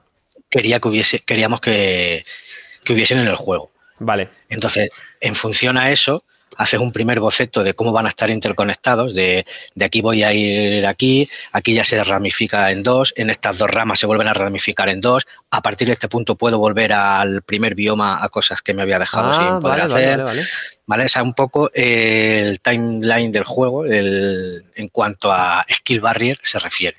O sea, en cuanto a, a, a bloqueos que me voy a encontrar, o el jugador se va a encontrar que no va a poder acceder hasta pasado un, Vale. Tiempo. O sea, que no hacéis zonas, zonas separadas y que luego juntáis. No, desde el principio tenéis un esquema que, que os va a funcionar como guía principal, ¿no? Trabajáis sí, en... así vale. es. Un, un, un, boceto, efectivamente. Vale. Luego, pues, mm. lo mismo vas cambiando. Ah, pues no, pues mira, a lo mejor esto que habíamos pensado al principio, mejor lo vamos a dejar para más para adelante. Vale, pero sí, pero un primer boceto bastante bastante bien tirado, sí, eso sí. Vale. ¿Y luego vais al reto o eh, porque, claro, yo quiero saber cómo llegáis a los instantes de reto, porque son el gran para mí aliciente de Eterna Noctis. Al, vamos vale. a aquí tiene que ir esta malita fase de plataformas que se mueven con pinchos que giran, un dragón que vomita fuego y una torre imposible. Vale, si por reto te refieres a los puzzles, a, a, los saltos, a, a claro. los disparos con las flechas, eso es prácticamente lo último. Tú ah, lo último. Que hacer es la carcasa, uh -huh. el cómo quieres que, lo que te, el, el, boceto que te he dicho antes, y luego sí, luego vas haciéndolo. Y al principio eh, es como un, un, folio en blanco, o sea, tú tienes un, vas haciendo puzzles según te van saliendo, unos más difíciles, unos más fáciles. A veces este, este puzzle que había diseñado para esta zona se me ha quedado muy difícil y lo tengo que llevar para más, a, para más adelante, o viceversa. O mira, eh, estoy hecho la última zona y resulta que este puzzle se me ha quedado un poco un poco soso, un poco fácil, pues lo trasladamos a, una zona anterior. O sea, como son módulos que tú los vas llevando donde, donde quieres. Y luego, eso sí, lo último que hacemos es todos los objetos que tú tienes que esconder eh, en función a, la categoría de cada uno, pues esta gema queremos que sea más accesible, pues la ponemos detrás de este puzzle que consideramos que es más fácil. Vale. Esta gema va a ser de las más de las más tochas del juego, de las más difíciles pues eh, en este otro puzzle, que se nos ha quedado más difícil. Pero entonces entiendo, por si me enteré bien, que eh, digamos que por una parte tenéis el diseño del mundo, el diseño de las zonas, y luego, de forma separada, diseñáis los puzzles o retos, que, nos referimos a, también a retos, sí, y que luego, o sea, de forma separada, y que luego los encajáis donde más convenga. ¿Es así? Claro. Sí, yo por ejemplo, yo soy muy clásico, yo lo hago en papel, el, el este de que te he hablado al principio, yo lo hago en mm. papel con, cuadrados cada zona y la, la, manera en la que vamos a unir cada uno. Sí. ¿Vale? Con, con los POI, los puntos de interés que nosotros llamamos, que es eh, los puntos claves de la historia. Es decir, hasta que no consiga tal llave, no voy a mm. poder avanzar eh, en el juego. Pues ahí tienes un, corte que no es de ninguna habilidad, ni de doble salto, ni de nada. Bueno, entonces, cuando tú tienes definido eso, ya te puedes hacer a poner hacer los puzzles o, quiero que, que este bioma va, a tener esta forma, va a ser más lineal o va a ser hacia arriba o este va a ser hacia abajo. Vale. O eh, eso ya lo tenemos eh, predefinido de serie. Que luego queda más grande o más pequeño, pues vemos si lo podemos adaptar a lo que queremos que sea el mapa o, Vale, eh, cuando empezamos la entrevista, no sé, me acuerdo si fue fuera de micro o charlando, me comentabas que tú como level designer te habías especializado ya en Alternautis en, en, hacer los niveles. Me pregunto si tu, tu, función a día de hoy o, en algún momento la fue y luego la cambiasteis, me refiero, si teníais dividido la persona que se encargaba del mapa general, otra persona para los retos concretos y luego teníais QA o lo hacías todo tú. ¿Cómo, funcionabais a este nivel? No, al principio, eh, como te digo, como cuando no estaban tan definidas las, las funciones, eh, prácticamente todos opinábamos, ¿sabes? Todos daban su punto de vista, hacíamos más, ponemos más en común las ideas y, así, y así funcionábamos. Luego ya cuando nos fuimos especializando, cuando cada uno adquirió todavía más experiencia en, en, su ámbito, pues ya simplemente, simplemente no, con el director del, del proyecto, con Hugo, es con quien, con quien más me suelo reunir para estos temas. Y eras tú. Tengo... Claro, y hacías tú los retos y tú también el mapa, me refiero al final. sí, sí, sí, con, total libertad, pero siempre con, su opinión, no solo por porque sea el director, sino porque también es un, jugador de toda la vida y, por la opinión que puede, que puede aportar. Claro, porque Entonces, dejamos, claro, dejamos definido cómo queremos la zona, más o menos, pues esta vamos a querer, como te digo, una zona que sea lineal con dos bifurcaciones simplemente. Vale, pues ya está, pues ya me pongo a hacerlo y, ya está. Otra cosa que también que veo que compartís vosotros y la gente de Kitchen es que es imposible, creo, diseñar sin opiniones, sin hablar. O sea, creo que es lo que me estás contando también tú. O sea, no se puede. No se puede decir, ah, esto es lo mío y es bueno. No, tienes que hablarlo con otra persona y luego iterarlo, ¿no? Siempre. Pero hablarlo y, testearlo. porque tú puedes, sí, eh, tú puedes hacer un determinado puzzle, una determinada manera de pasarte un, un este eh, y tanto para bien como para mal, no has tenido en cuenta la opinión de los demás, que no, es que no lo hayas tenido en cuenta, sino que tú, has hecho un puzzle, dices, esta es la manera más fácil de, resolverlo, y resulta que esa manera no la ve nadie, solo la has visto, claro. solo la ves tú porque le has hecho. Entonces ves jugar a otros jugadores, otros compañeros, eh, con buenos jugadores, y ves que es que no ven la manera, vale, entonces el problema ha sido mío, que lo he hecho muy difícil. O al revés, o hago un reto muy difícil y no caigo, que de dos saltos simples eh, se puede pasar. Entonces, claro, necesito tanto la opinión de, de, los, de los demás como que lo, que lo testen. Qué guay. Sobre, sobre, sobre esto, eh, al principio de esta entrevista me comentabas que quieres que te diga cómo lo hemos hecho o quieres que te diga cómo se hace bien. ¿no? Entonces, eso, claro, me surge la pregunta de que me hables de errores, de cosas que hicisteis y que ahora me diríais, porque como te contaba, este podcast lo va a escuchar muchos alumnos de UNIR, del máster diseño de máster de videojuegos, y me gustaría que les contaras, porque no te lo pierdas, hay gente que quiere hacer TFM sobre Metroidvanias, que yo les digo, niños, que el TFM se hace en cuatro meses, no os flipéis, pero ¿cuáles son como los errores en tu experiencia con Eterna Noctis, los, las red flags a la hora de hacer Metroidvanias, que tú has experimentado y dirías, por aquí no. ¿Qué cosas recuerdas que son recomendables no hacer? Pues estos em, errores yo creo que son errores de inexperiencia. Claro, claro. De, de ponerte a hacer, ponerte a dibujar, ponerte a hacer algo eh, sin, pensar eh, cómo, pues lo que hemos hablado antes, cómo va unido con, con el resto de zonas. Pues por ejemplo, vale. Eh, ejemplos, un error, sí. Un error es empezar a hacer una zona sí. y que se nos quede demasiado larga. Vale. Al empezar a hacer, mí nadie me para, yo sigo haciendo la torre de la luz para arriba. para, y... Te has pasado, ¿eh? Ya, ya, ya, está bien como está. Claro.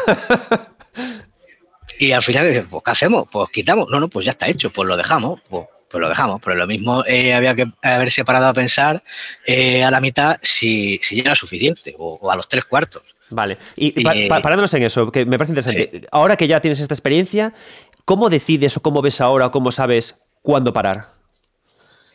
Porque ahora ya em, lo que es los límites, los límites de tamaño, eh, por así decir, la carcasa del, del escenario, ya la tenemos prefijada, con, con cierto margen que tú puedes variar, pero decimos, queremos que esto sea una torre de la luz, si tuviésemos que volver a hacerla, queremos que esto sea una torre de la luz y que mida esto. ¿Vale? Pues ya te pones a hacer y va a medir eso. Pero ¿cómo sabéis que tiene que medir eso? O sea, ¿cómo habéis llegado con, testeo? Con, cogiendo, cogiendo como referencia nuestro, nuestro primer Eterna, nuestro primer Claro, pero, pero cogiste ese primer proyecto y, y, viste jugar a jugadores, entiendo, y dijisteis, hasta aquí se aburren o hasta aquí se frustran. O, o claro, ¿cómo dijisteis? ¿Cómo llegasteis a esa iluminación viendo el primer juego? Pues, eh, hombre, el feedback, de los, el feedback de los jugadores es lo más importante, pero es que eh, nuestro propio feedback, o sea, hmm. nosotros cuando ya vuelves a jugar el juego, que nosotros lo tenemos que jugar muchas veces, eh, dices, pues es lo que te acabo de decir. Claro. Por la Torre de la Luz lo mismo, lo mismo se nos ha quedado un poco larga. Pues si tengo que hacer en un futuro alguna otra zona de subida, por ejemplo, pues la voy a hacer un poco más corta. O creo que la podemos hacer un poco más corta. Ya veremos si la hacemos más intensa o menos, pero por ejemplo. Vale, qué guay. Entonces, quizás por eso, eh, porque vuestro primer juego, Eterna Noctis, no salió con formato, eh, ¿cómo lo digo, hombre? Early Access, ¿no? Pero Sumo Eterna sí que hiciste Early Access. ¿Lo hicisteis precisamente por esto? ¿Porque descubristeis que el Early Access es una forma de conseguir feedback bueno y que eso se iba a mejorar? o, eh, fue por otros motivos económicos que no tienen nada que ver con el diseño? Eh, yo entiendo, bueno, eso son decisiones ya de. Pero tú, ¿tú qué crees? De los ya que estamos a lo tuyo. Yo, yo, lo que creo que el Early Access es porque eres un tipo de género que se precia a ello. O sea, un Metroidvania que tú le saques con acceso anticipado en la que vayas poniendo más, más escenarios, quizás no queda tan bien a un acceso anticipado como puede ser un, un, roguelike en el que simplemente vas añadiendo biomas, vas añadiendo jefes y vas añadiendo funcionalidades al, sistema, de, al sistema de juego. Entonces yo creo que eso es lo primero. Aunque también eh, se hizo por, efectivamente, por tener el feedback eh, de la gente claro. que entiendo que es una de, las principales razones por, por, la que se hacen en general los, los early access. Si nosotros estamos viendo las cosas de una manera y viene alguien, nos argumenta y nos da razones por las que creen que debería de ser de otra o añadirle cierto tal y nos parecen coherentes y tienen sentido y creemos que le van a ir bien al, al juego, ¿por qué no lo vamos a añadir? claro. En cambio, si tú, lo tienes, si tú tienes un proyecto en secreto, te arriesgas a que, a que guste mucho, a que haya cosas que gusten, otras que no, y luego simplemente lo puedes cambiar con DLCs o con parches si en caso de que sea algo, algo grave que haya que, corregir. Entiendo, entonces entiendo que a ti como level designer, después de la experiencia con Eternautics y Consumo a Eterna, ahora te alegras que un proyecto salga como con Early Access, como diseñador. Dices tú, ah. Depende Sí, repito lo mismo, depende del género. No, no, hablo, de, de, vosotros, de los Metroidvania, de, de, vuestro trabajo, claro, de, ti, de Cuco. Ábreme tu corazón, Cuco. Sí, a ver, si cogemos el, el, Early Access como, como acceso anticipado en el, sentido de, la palabra, para yo para un Metroidvania no lo quiero como jugador porque voy a tener que estar esperándome. Pero yo he jugado muchos juegos eh, Early Access que no son Metroidvania y los he disfrutado mucho. Vale, genial. Vale, entonces. Y, me, ha servido, me ha servido para dar, para dar feedback y considero que, es buena herramienta. Perfecto. Vale, entonces tenemos la Torre de la Luz, que a través de, primero, tú te basas en tu propia experiencia, me contabas, ¿no? Con otros juegos, en lo que tú quieres, la diseñas, te pasas, hacéis testeo y la recortáis y cogéis ese dato para el siguiente juego. ¿Qué más er-, errores visteis? Ah, perdón, ¿quieres apuntar algo de la, de Sí, sobre eso que, sobre lo que has dicho de basarme en otros juegos, yo lo que, lo mismo, no sé si alguna pregunta posterior o no, lo mismo me adelanto. Nada, eh, lo que yo sí intenté es captar todas las sensaciones que, que yo sentía jugando este tipo de este tipo de, género, que es uno de mis favoritos. Está guay. Eh, eh, y trasladarlo a. O sea, lo que yo, yo, lo que yo sentía, es decir, pues he sentido una zona. Acabo de jugar a un Metroidvania en el que me lo he pasado muy bien porque había una zona eh, muy rápida y muy intensa, sin ningún punto de apoyo. pues voy a intentar trasladarlo, que me lo he pasado muy bien. Claro. O, o cosas así. Y con eso, pues, con un montón de Metroidvania he sacado muchas ideas. O sea, pero no ideas, conceptos, sensaciones, claro. que. Sí. Como si fuera un polen de ideas que frota, a tu alrededor y lo llevas casi a veces de forma inconsciente, ¿no? En plan de me gustó esto, lo quiero trasladar. Vale. Exactamente. ¿Qué más cosas aprendisteis? Cuéntame más, porque me parece súper interesante esto de errores y cómo los solucionasteis. Además, la Torre de la Luz, ¿algún otro que recuerdes? Eh, sí, la, la dificultad. La dificultad, claro, eh, tú ten en cuenta que no es lo mismo, eso fue un error principiante, considero que, mío. Tú estás haciendo, cuando tú haces una escena, cuando tú haces un puzzle, cuando tú haces un este, le das un montón de veces a, probar. O sea, pones una plataforma, le das al play y lo pruebas. Me he quedado corto. Eh, la, la, alargo un poquito y lo pruebo. Ahora me he quedado largo. Pues eh, ya está, lo dejo un montón de veces. ¿Qué pasa? Que cuando tú haces un puzzle, por muy difícil que sea, si lo pruebas todo el día, al final se te acaba haciendo fácil. Entonces tú no, tú no eres consciente de la dificultad que estás eh, añadiéndole, al, añadiéndole al juego. Porque es lo que te digo, eh, yo, hay zonas que yo he hecho, eh, me las pasaba sin morir, las he jugado un mes después y digo, hostia, esto se ha quedado difícil.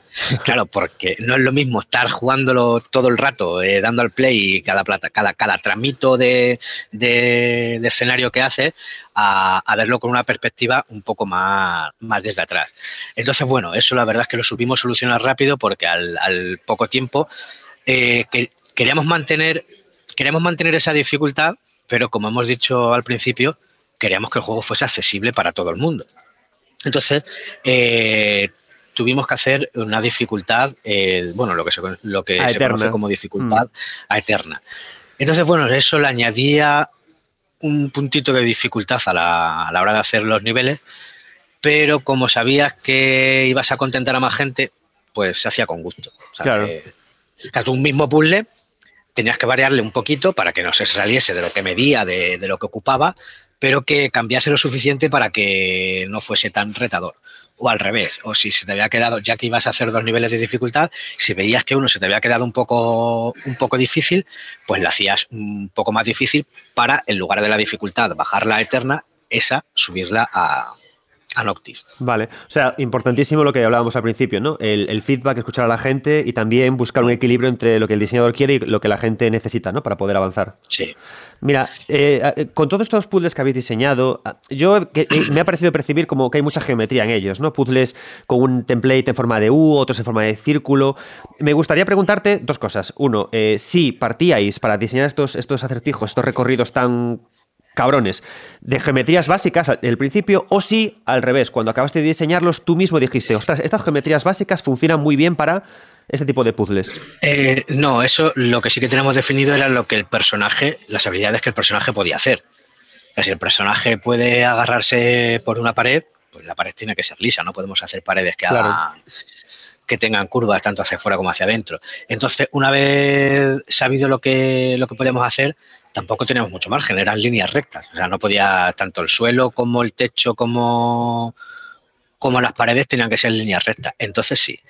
Y ahí, bueno, por eso, eso es cosa mía, yo pecaba mucho de hacer escenarios o puzzles eh, simétricos, porque para mí son eh, agradables agradable visualmente. Pero bueno, ahí tenía yo a, a mi director que me decía, sí, sí, muy bien, pero quítame la simetría, por favor, que esto no es un juego de los antiguos, de los arcade, que empezaba el jugador 1 y el 2 en el, en el lado opuesto y tenían que ser y tenían que ser simétricos. Claro, porque la simetría es, muy gustosa, ¿no? Porque al final tú empiezas en un lado y te da mucha anticipación de lo que viene después y te deja luego avanzar correctamente, ¿no? Y, sin embargo no te decía que quitaras la simetría. ¿Por, qué? ¿Porque le daba el toque la simetría o por alguna razón de design guay? Eh, porque una simetría, eh, aunque visualmente sea agradable, eh, quizá en un juego no, no, quede tan bien. Es decir, si yo te voy a permitir subir por dos lados, ¿para qué te voy a permitir subir por dos lados que sean iguales? Claro. ¿sabes? Ponme este lado más largo, pero más fácil, por ejemplo, y este otro más corto, pero más difícil. Y que el jugador ya elija eh, cómo, quiere, cómo quiere pasárselo. Entonces, digamos que una lección que aprendiste también con este diseño es que simetría mal siempre o que en algunas ocasiones está guay para diseñar eh, templates de puzzles. Es que no es simetría mal, mal o bien, es, que no, es necesaria, no es necesaria. vale, mira, eh, Ah, perdón, perdón, perdón, que te estaba interrumpiendo. No, no, no, era una, tontería. yo a ah, veces, eh, si empezaba y me, iban saliendo simétricos, yo me lo dejaba simétrico eh, mientras terminaba de hacer el puzzle y cuando ya lo había terminado, quitaba la simetría para que. pero, mientras tanto, yo ya lo estaba viendo simétrico.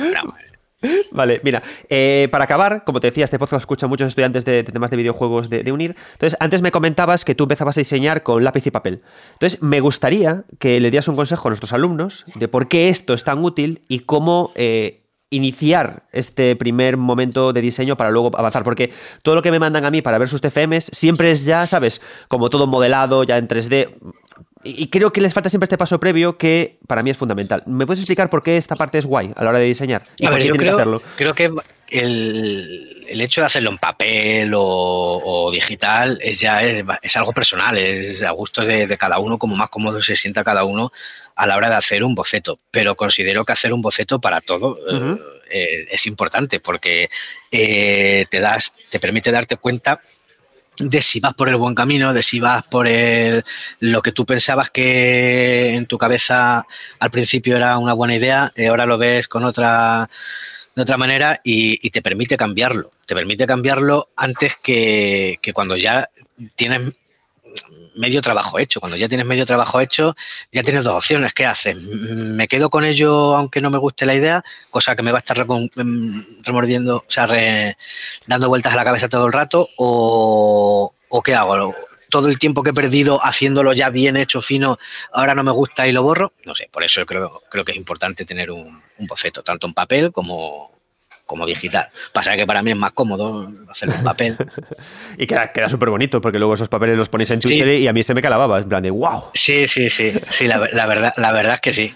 Hay cosas que, que, son prácticamente, yo tengo mi cuaderno, que son prácticamente zonas que son exactamente como se quedaron finalmente, y otras, por ejemplo, que no, ideas que se desecharon o, ideas que se mantuvieron, pero, pero se modificaron ligeramente. Pero hay otras que son eh, eh, calcadas. Te, juro que, me encantaría que más estudios, o, que lo hicierais vosotros mismos, publicarais todo esto, porque creo que son libros de texto que los alumnos necesitan más que cualquier otra cosa del mundo. Poder ver ese proceso, errores, equívocos, porque yo cada vez que los veo, tío, me, me, me encantan. Eh, sí, la verdad es que sí que queda, que queda muy bonito. también me gusta, me gusta verlo. Mm. Lo que sí que mm, quería hacer un, apunte, claro. y yo creo que cada uno mm, cuando, mejor aprende son de sus propios errores. O sea, es decir, está muy bien recalar información de, de, todo el mundo, de, gente que te pueda aportar su experiencia, pero es que cada uno, cada persona es, diferente y lo mismo los errores que voy a cometer yo no los ha cometido la persona que me está intentando que me está intentando enseñar, porque no se la han dado. Entonces yo creo que donde mejor se aprende son de, los errores de, cada uno. Mm, Cuco, yo por, resumir esta, esta charla, eh, a ver qué te parece esta, esta reflexión final, diría que eh, para, para el equipo de Aterna primero diseñamos un, gran boceto con los biomas y vemos cómo se conectan. Luego vamos poco a poco dándole vueltas. Diseñamos por otra, por una parte separada lo que son los retos y los puzzles y luego vemos cómo los encajamos.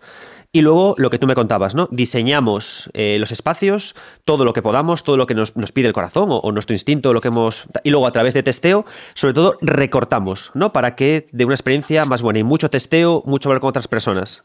¿Podemos dejar eso como Eh, sí, lo, de recortar es, solamente tienes que recortar si te has pasado. Si al mm. final has hecho bien el, el boceto del tamaño, la escala, que eso te digo que es algo que hemos, que hemos aprendido bien. Eh, no te hace falta recortar, recortar tanto, pero sí, el, orden sería el, que, has indicado. En función a los detalles, eh, cuanto más insignificantes sean, eh, siempre se van quedando para lo último. Es decir, si yo tengo pensado que voy a esconder 15 eh, gemas, pues lo último que voy a decidir va a ser dónde las voy a esconder. O sea, yo voy a ir dejando huecos para dónde esconderlas y en función a cada, a cada hueco, lo difícil que sea de acceder a él, ya decidiré si quiero dejar una gema más difícil o el objeto que sea o más fácil pero es eso, eso es el detalle. En función a lo más insignificante que sea, pues más se va alejando de, las prioridades a la hora de empezar con ello. Perfecto, pues Cuco, eh, muchísimas gracias, mucha suerte en vuestros próximos proyectos y nada, gracias por el ratito. Un placer, muchas gracias. Hasta luego. Adiós.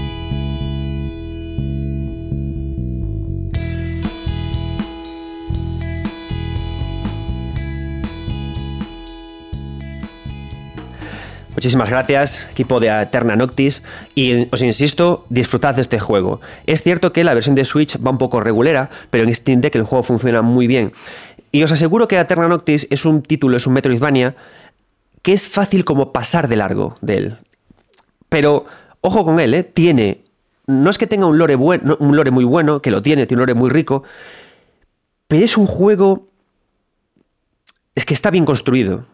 Es un juego, es un Metroidvania muy particular. Es un Metroidvania repleto de retos, repleto de ideas, repleto de, eh, de desafíos. Es un juego, como, veíamos en entrevista, muy gustoso con el desafío. Tiene Creo que si, si de Blasphemous 2 me quedo con estos encuentros sorprendentes con la gente, con estos personajes locos, con estos espacios en blanco, de Eternautis me quedo con la generosidad del estudio de ofrecer retos divertidos al jugador eh, colocados aquí y allá y bien contextualizados.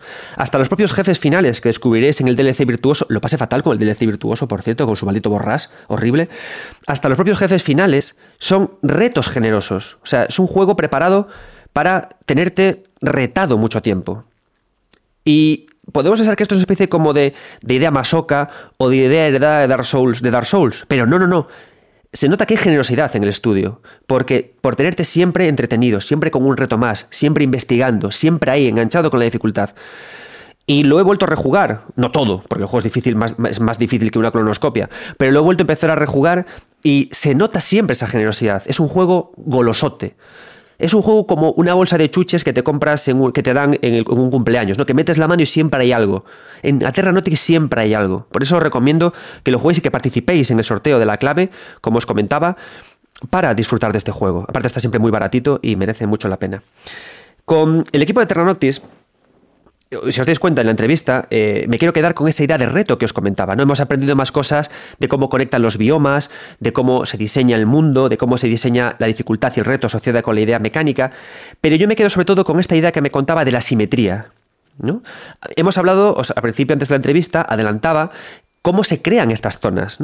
Yo, yo honestamente, como Claro, es que, es, que esto está súper guay esta cosa, porque yo soy analista. Entonces, ¿mi trabajo cuál es? Mi trabajo es coger los trabajos de los creadores y transformarlos en libros de texto, que otra persona puede estudiar y avanzar. Entonces, claro, ¿yo qué hago? Veo formas geométricas claras, cuando veo, eh, veo cuadrados, veo círculos, veo donuts, veo, veo Vs, veo S, veo Us, ¿no? Que, que, son los pasillos en horizontal que el cuadro. Entonces, claro, yo los veo y pienso, es que me gusta esto y pienso, claro.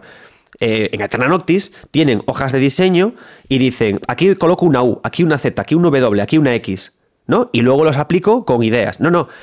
Pero de nuevo vuelve la idea que hablábamos con, la idea de, de Blasphemous, ¿no? Esta estupenda inconsciencia, ¿no? Este polen de ideas, este recoger, como comentábamos, en recoger ideas que vemos en otros juegos que son también muy difíciles y los trasladamos ahí.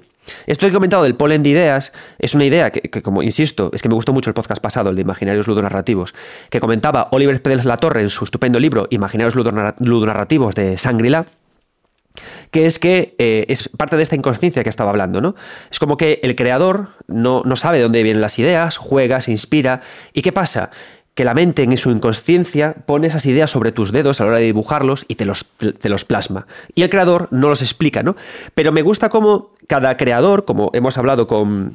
Hemos hablado ahora eh, con, con el equipo de Terranoctis, es como que te lleva a lugares que incluso tú no sabes a los que quieres llegar, pero llegas, ¿no? Porque son de tu propia naturaleza. Entonces creo que eh, al, hablar con, con Cuco, que es como que tú empiezas a crear de forma orgánica, pero tu cuerpo te lleva hacia lo que tú eres. Pero tú no empiezas diseñando lo que tú eres, sino que es ahí donde te llevan las ideas, ¿no? Tú puedes esforzarte por camuflar tu forma de crear, pero te acaba llevando en este caso a una simetría, ¿no? Que luego dice que la rompe, ¿no? Las simetrías yo, eh, que mi, bueno, yo, yo estudié la carrera de arquitectura, iba a decir que soy arquitecto, pero hace tiempo que no, no ejerzo. Para encontrar un buen arquitecto en el mundo del videojuego, buscad el canal Arquipartidas de Germán Valle. Ya a mí simplemente me gusta, bueno, me gusta mucho la edificación y el diseño de, fases de mundos y de niveles, ¿no? Pero no, ya no ejerzo de arquitectura, gracias a Dios, que estrés de mundo, por favor. Sí, lo dije alguna vez, pero si alguna vez estáis en Heathrow, ese Zara, lo hice yo. Em, el tema es que em, la simetría es cómoda, la simetría es interesante, ¿no? Y claro, él me contaba directamente que a él le rompían la idea de la simetría, ¿no? Decía, no, simetría no. ¿Por qué? Porque la simetría es curiosa, porque la simetría produce mucha calma y placer a mucha gente cuando la vemos, y a otra gente le desconcierta porque hay demasiada calma y demasiado placer en ella, ¿no? Es como un poquito más de violencia, ¿no? Pero la simetría tiene cosas muy guays, como es la idea de la anticipación. Volviendo a la idea de Super Mario Bros., a este Doki Doki Panic, que a mí me parece un juego eh, fundamental para entender diseño de niveles, honestamente, creo que es un juego que si yo diera clase de level design, pondría a todos los alumnos de deberes jugar al Super Mario Bros. 2, a este Doki Doki Panic, porque con muy poquitas cosas te obliga a superar retos muy guays con ideas de diseño de mundos simétricos y asimétricos.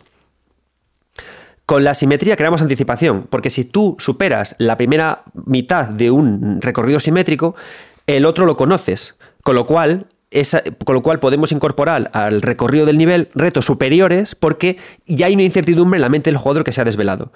Sin embargo, si rompemos de alguna forma esta simetría de forma ligera, se añade un reto a mayores que es eh, una variación ligera de esta simetría. ¿Qué pasa si, si, no hay ninguna simetría? Que no tenemos anticipación por ninguna parte, ¿no? Y creemos que todo el tiempo es un recorrido continuo. Hay una parte muy guay en Super Mario Bros. 2, para poner un ejemplo con esto, que hay un nivel que es una U. Esto ya lo conté un millón de veces, pero es que me gusta mucho contarlo. Tú entras por la, por la parte superior de la, de la vertical de la U y ves la otra. Entonces, ¿qué pasa? Te dejas caer y llegas a la mitad de la base de la U. Entonces, sabes lo que viene después, porque hay una simetría. Pero ¿cuál, ¿qué es lo guay? Que, pasa de ser una bajada a una subida. Y entonces cambia totalmente la forma que tienes de, elevarte. Pero en tu cabeza ya está el tema de llevo la mitad del camino recorrido, me queda poco por hacer. Es decir, simetrías, asimetrías, formas geométricas, todo eso influye en cómo diseñamos niveles. Ya tenemos dos buenos ejemplos, Blasphemous 2 y Eterna Noctis. Eh, espero que os esté gustando esta clase, amigos diseñadores, amigos analistas, pero no se vayan todavía, porque aún hay más.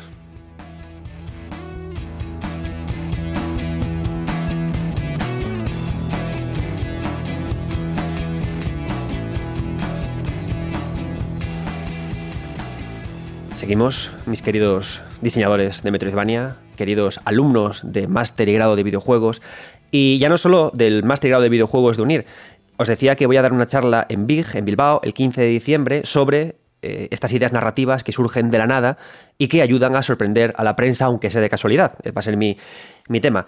Que, por cierto, el otro día, claro, yo estoy con esta historia, ¿no? Y el otro día me dice Jordi de Paco, papá, me dice, estaré también en Big. Y yo, madre mía, a ver qué te cuento yo a ti, ¿no? De cómo hacer narrativa. Tengo muchas ganas de conocer a Jordi. Eh, pues... Em, eh, hablaba de que no solamente hay alumnos del máster y el grado de UNIR que escuchan este podcast, el otro día una persona, Coldo Gutiérrez, que también estará en Big dando una charla. Él también es profesor de videojuegos. Me puso un privado, que me gustó mucho que me lo pusiera, que me dice, el otro día recomendé a mis alumnos tu podcast especial sobre diseño de juegos de terror, ¿no? Y me gusta mucho porque, os voy a decir las cosas como son, yo no hago este podcast para forrarme, porque no, porque no me va a dar así, sino como os decía, con un honesto deseo de transmitir conocimiento. Y si consigo que Coldo valoren mi programa lo suficientemente como para poder llevar a sus alumnos, para que eh, descubran cositas ¿no? de, cómo hacer juegos de terror, jo, pues qué alegría. ¿no? Entonces, mi deseo es, amigos profesores que me escucháis, por favor, eh, si, lo veis bien, ¿eh? me hacéis muy feliz si cogéis este podcast de, de Metroidvania y se lo paséis a vuestros alumnos. Y por cierto, os digo con, con todo, toda la verdad y toda la sinceridad, que si en algún momento queréis que vaya a hablar con vuestros alumnos, demos alguna charla, alguna comunicación, cosa conjunta, me encantaría. Creo que no únicamente tenemos que hacer lazos entre divulgación, entre eh, académicos y creadores, porque estamos muy separados, sino también entre universidades, ¿no? Sin competir y siempre estrechándonos lazos para transmitir el conocimiento, porque creo que en las universidades es donde más debería tenerse amor por transmitir conocimiento. Así que desde aquí me, presto como director ejecutivo de, de, UNIR, de la parte de diseño digital, para ir a vuestras universidades a charlar cuando sea o incluso online. Porque tenemos que hablar de videojuegos más desde todos los frentes que podamos, para que se entienda que esto es un medio maravilloso. Seguimos entonces, después de esta proclama tan bonita, amigos míos. Sigamos hablando de cómo diseñar Metroidvania y hoy y quiero seguir con un Metroidvania que me ha gustado mucho y me ha sorprendido mucho. Es un videojuego, es uno que se llama Astronite. Es un título fantástico. Difícil, difícil. Mira, os he de decir que para hacer este podcast me he cagado bastante, porque Eterna Noctis, para volver a dar una vuelta, me cago en la madre que lo parió. O sea, Dios mío, ¿qué os pasa con los pinchos, diseñadores? ¿Tenéis un problema con los pinchos? ¿Vuestra mamá os daba pinchos en lugar de biberón? ¿Qué, os pasa? Pues Astronite es otro videojuego que es también muy difícil, muy complicado, muy complejo. De estos juegos duros, pero tan bonito, tan mono, tan cookie. Astronite es un título muy guay por varias cuestiones. Es un juego para empezar que me gusta mucho porque está hecho por una sola persona. Tengo devoción fanática por la gente que diseña ellos solos. O sea, admiración cómo se organizan, cómo creáis. Y luego, sobre todo, ¿no? Eh, a mí, yo, yo estoy obseso por lo barato. O sea, cómo creas videojuegos baratos. Que sean potentes, baratos. Y creo que la narrativa ahí ayuda mucho, ¿vale? Porque hay muchos trucos narrativos para hacer cosas baratas efectivas. La narrativa al final es la, son las especias del juego. Es la primero jugabilidad, primero la jugabilidad, es decir, el chuletón, y luego especiamos con hierbas provenzales, que es la narrativa. ¿no? Los trucos narrativos funcionan para darle ese, sabor, ¿no? Ese atrezo de la obra. ¿Cómo juegas para hacer un astronite tú solo? ¿Qué, eh, qué le haces, no? Y, y, hay muchas decisiones muy interesantes. Para empezar, es un videojuego que solo funciona en blanco y en negro. Es un videojuego con un protagonista que tiene un arma que eh, no cambia de poder, sino que directamente mejora su eficacia a medida que avanzamos. Es un videojuego que cuenta una historia. Es un videojuego con muchas ideas muy buenas. ¿no? Así que me he reunido con el equipo, perdón, con la persona que ha creado Astronite para conocer la historia de cómo creó el juego y sobre todo tengo varias cuestiones sobre él. El primero, cómo es capaz de explicarse a través del blanco y el negro, porque el blanco y el negro no es especialmente eh, ilustrativo, es decir, es un blanco y es un negro. ¿Por qué esto? ¿no? ¿Cómo cuentas, cómo ambientas? Porque un Metroidvania es muy ambiental. ¿Cómo ambientas tu historia? El, juego tiene una pistola. Eh, cuenta de una cosa, cuando yo hago un juego y mis mecánicas son de espada, hay un problema muy grande, porque la espada implica eh, que tengo que calcular los frames de golpe, cómo se aproxima un personaje con el otro, la espada a veces puede atravesar las paredes o no, es muy complicado ir por ahí. Sin embargo, ¿qué pasa? Que cuando trabajo con pistolas, la cosa se, soluciona más, porque la pistola ni siquiera me implica eh, diseño de animaciones, la, pistola sale, una pelota, y si trabajo con un diseño muy pixelado, eh, sale directamente para adelante, ¿no? el lo que, con lo que yo estoy haciendo. Entonces es una muy buena solución de diseño. Pero, ¿qué ha hecho Astronite para enriquecerla esta pequeña y que no parezca solo una solución de diseño, sino que parezca algo más guay, ¿no? Es decir, muchas preguntas relacionadas con la mecánica y con la representación y la creación de ambientes en un Metroidvania. Así que avanzamos y nos sumergimos en el mundo de Astronite. Bien, eh, tras hablar con The Gate Kitchen y de Blasphemous y tras hablar con el equipo de Eterna de su videojuego Eterna Noctis y hablar de mapeados, eh, he querido invitar a, a, Domenech de Doom Games Studios con su videojuego eh, Astroner, ¿no? Astronir, ¿no? Eh, Domenech, que siempre me lío porque... Astronite. Astronite. Siempre, te juro que siempre me lío entre Astronir, Astronite o Astronite, que es un Metroidvania eh, súper interesante, muy peculiar, que está diseñado en blanco y negro, un astronauta súper mono que viaja, llega al espacio, un juego muy retro, con una dificultad que de verdad es para matarte, de verdad, porque ha habido momentos que me he querido suicidar con el juego, pero la verdad es que muy chulo. Y quiero hablar contigo sobre cómo, em, una vez que ya hemos hablado de cómo hacer mapas, cómo aterrizamos en mapas Metroidvania ideas de la jugabilidad, ideas de la narrativa e ideas del estilo artístico. Pero antes de nada, eh, estamos hablando fuera de micro de que tu situación es muy peculiar, porque te has metido en la locura de hacer un Metroidvania tú solo. Y lo primero que me dijeron la gente de The Game Kitchen es que un Metroidvania es uno de los géneros más complicados de abordar, así que me imagino que una persona sola tuvo que cagarse bastante en hacer un Metroidvania el solo. Hombre, no es fácil, no, no, es fácil. Pasa que es un género que siempre me ha gustado, me ha tirado mucho. Y yo como no me dedico a esto, que es un hobby que tengo y, todo lo que he aprendido es autodidacta, me lo marqué como un... Era como un objetivo, ¿sabes? No sé, pensé, es complicado hacerlo, a ver si soy capaz. Es que al final Astronaut ha sido todo un cúmulo de, de, esto, ¿no? A ver si soy capaz de esto, a ver si soy capaz de hacer lo otro. Y ir progresando y como no tenía un objetivo más, más allá de hacerlo para mí, enseñarlo a los cuatro amigos y, ya está, y ocupar mis tiempos libres, porque mi tiempo libre, pues no sé, no, no, soy de series, no soy de, no leo, y pues me dedicaba a eso, a jugar un ratillo o a programar, que desde pequeño siempre me ha, me ha, tirado, pero nunca he tenido la posibilidad de hacerlo en plan serio, ¿sabes? De estudiar sobre eso y tal, y luego, gracias a Internet, pues he aprovechado para, para formarme, entre comillas, a base de foros, tutoriales y, y eso, y paciencia sobre todo paciencia y dedicación y que te guste perder, entre comillas, el tiempo haciendo eso. Invertir el tiempo. Y luego combinar. Invertir, sí. Esa es la palabra, ¿no? La palabra bonita, claro. Y me he equivocado. y el tema es eso, es, disfrutar mientras lo haces y ya está. Y no, yo al menos, y no pensar en, más allá, en mi caso, ¿eh? yo no, no, no, tenía ningún tipo de objetivo hasta que el juego, por lo que sea, le dio atención a, gente a través de, Twitch y de Twitter y al final pues digo, ah, pues para adelante. Y a partir de ahí llegó Handusoft, que el que me lo editó me lo pasó a consolas, etcétera, etcétera. Y aquí salió en edición física y se vendido en general por todos lados. Y, pero bueno, era algo que no esperaba ni buscaba y que estoy súper contento. Claro, me interesa mucho esta, parte, eh, porque la verdad es que no tenía pensado hablar de este tema, pero, pero me parece guay porque tú, yo, bueno, como te contaba, yo doy clase eh, en UNIR y muchos alumnos eh, cuentan que quieren también dedicarse a hacer Metroidvania. Entonces tu caso es muy particular porque es un caso como muy de alumno que sale de la, de la facultad, una persona sola que decide hacer un videojuego mm. que le gusta por pasión y que eh, al final tuvo éxito. Entonces me gustaría preguntarte en ese sentido, primero, ¿cuánto tiempo tardaste en desarrollar eh, Astronite tú solo?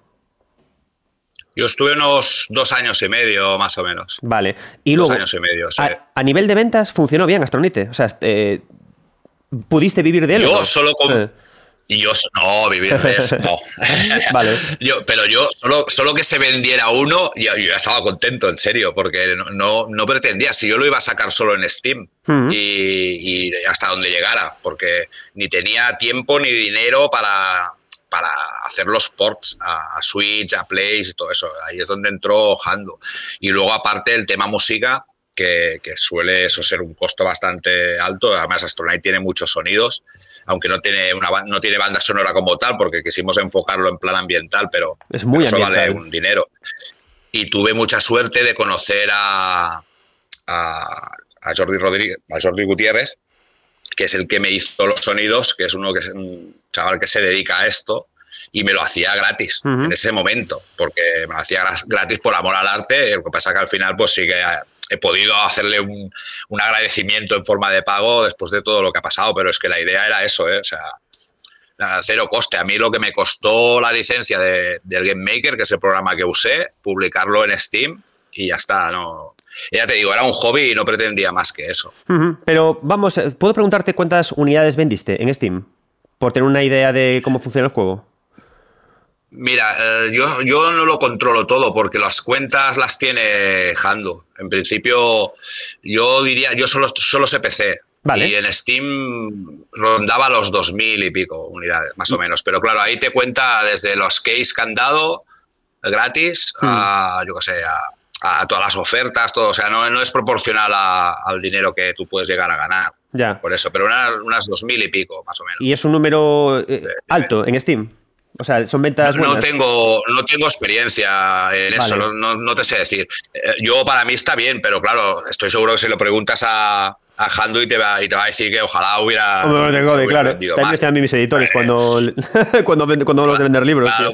por, eso te digo, no sé, yo para mí ya te digo, es un éxito porque estar viendo YouTube y ver un tío en Japón o un mm. tío en Estados Unidos haciéndote un unboxing o no sé, o ver que se ha jugado en China, o es que a mí ya está de puta madre. Y, luego, perdón, y luego, el, y luego eh, que el juego no se ha llevado palos en, global. Me refiero que ha, habido medios que lo han analizado y al final la media es notable. Y yo para mí eso, o sea, yo tenía mucho miedo al final cuando tú te abres de esta forma a que me cascaran treses y cuatros, que no te digo que no se los puede, si alguno se lo casca, pues... No, no, es un buen juego. Pero claro, tienes miedo juego. de eso, ¿no? Mm. Que, que te, que te los hablen de esta forma. Y en principio es- esa criba le- la ha superado. Yo con eso ya estoy contento, ya te digo, porque es que no Mm. pretendía, no me gano la vida con esto y es una masa más que me ha ido de coña, pero que no, tampoco esperaba Ya, más ya, ya. de lo que he conseguido, ¿sabes? No, te lo comento porque además. Era más un reto de diseño. Ujú. Te lo comento porque hace poco entrevisté a la gente de Cause of Madness, que es un juego de terror, y ellos me contaban que los publishers le- les daba igual el juego. Solo le le- les pedían que les dijeran, vale, ¿cuánto va a costarme la localización y cuánta comunidad se va a crear? Y entonces me, me gusta lo que tú me comentas porque has asociado el éxito a que mucha gente lo está jugando, eh, que, lo, que lo has visto en Twitch, eh, lo has visto en YouTube. Y creo que eh, es una pues, cosa positiva de los Metroidvania, que son géneros muy streameables, que atraen a mucha comunidad y que por eso creo que aunque sean géneros complicados de arrancar con ellos, funciona muy bien en esto que piden los publishers. La idea de eh, es, un, es un género que genera comunidad. Porque luego entrevisté también a gente que hacía aventuras gráficas y me decía que eso no hay publisher que te lo saque. ¿Por qué? Son juegos muy poco streameables y son juegos que la localización es carísima. ¿No?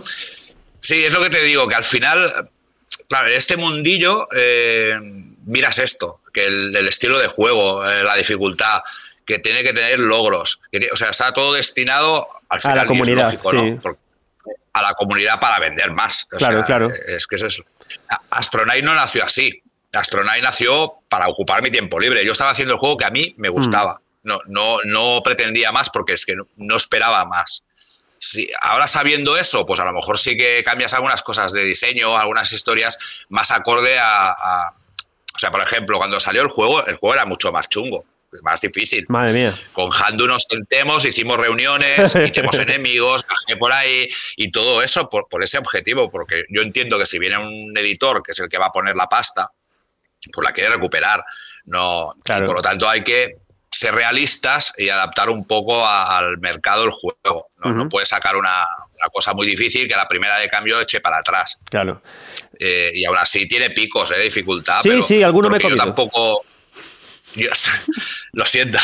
No, no quería perder la esencia, ¿sabes? No, no, no quería perder la esencia. De un tiempo para acá, los juegos te, te dan de la mano. Y, y tampoco es eso. Yo nací con juegos de, de Spectrum, de MSX, que morías y tenías que empezar de cero. No, no tenías mil historias como tienen ahora. De, Ya. tampoco, tampoco creo que ahora sea lo que toca hacer eso, pero no quería olvidar tampoco la esencia de lo que yo me, he mamado de pequeño.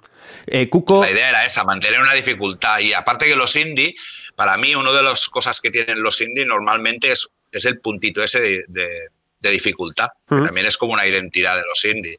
Sí, eh, eh, Cuco, Y que es el diseñador, el diseñador de niveles de Eterna Noctis, me contaba justamente lo mismo. Y es interesante que los Metroidvania son un género que en principio no nacieron para ser especialmente difíciles, porque ni Super Metroid ni Castlevania Symphony lo es. Pero sí que es cierto que los indies nuevos que están saliendo y los autores que hacéis Metroidvania sí que le estáis metiendo ahí esa dificultad eh, tan retro.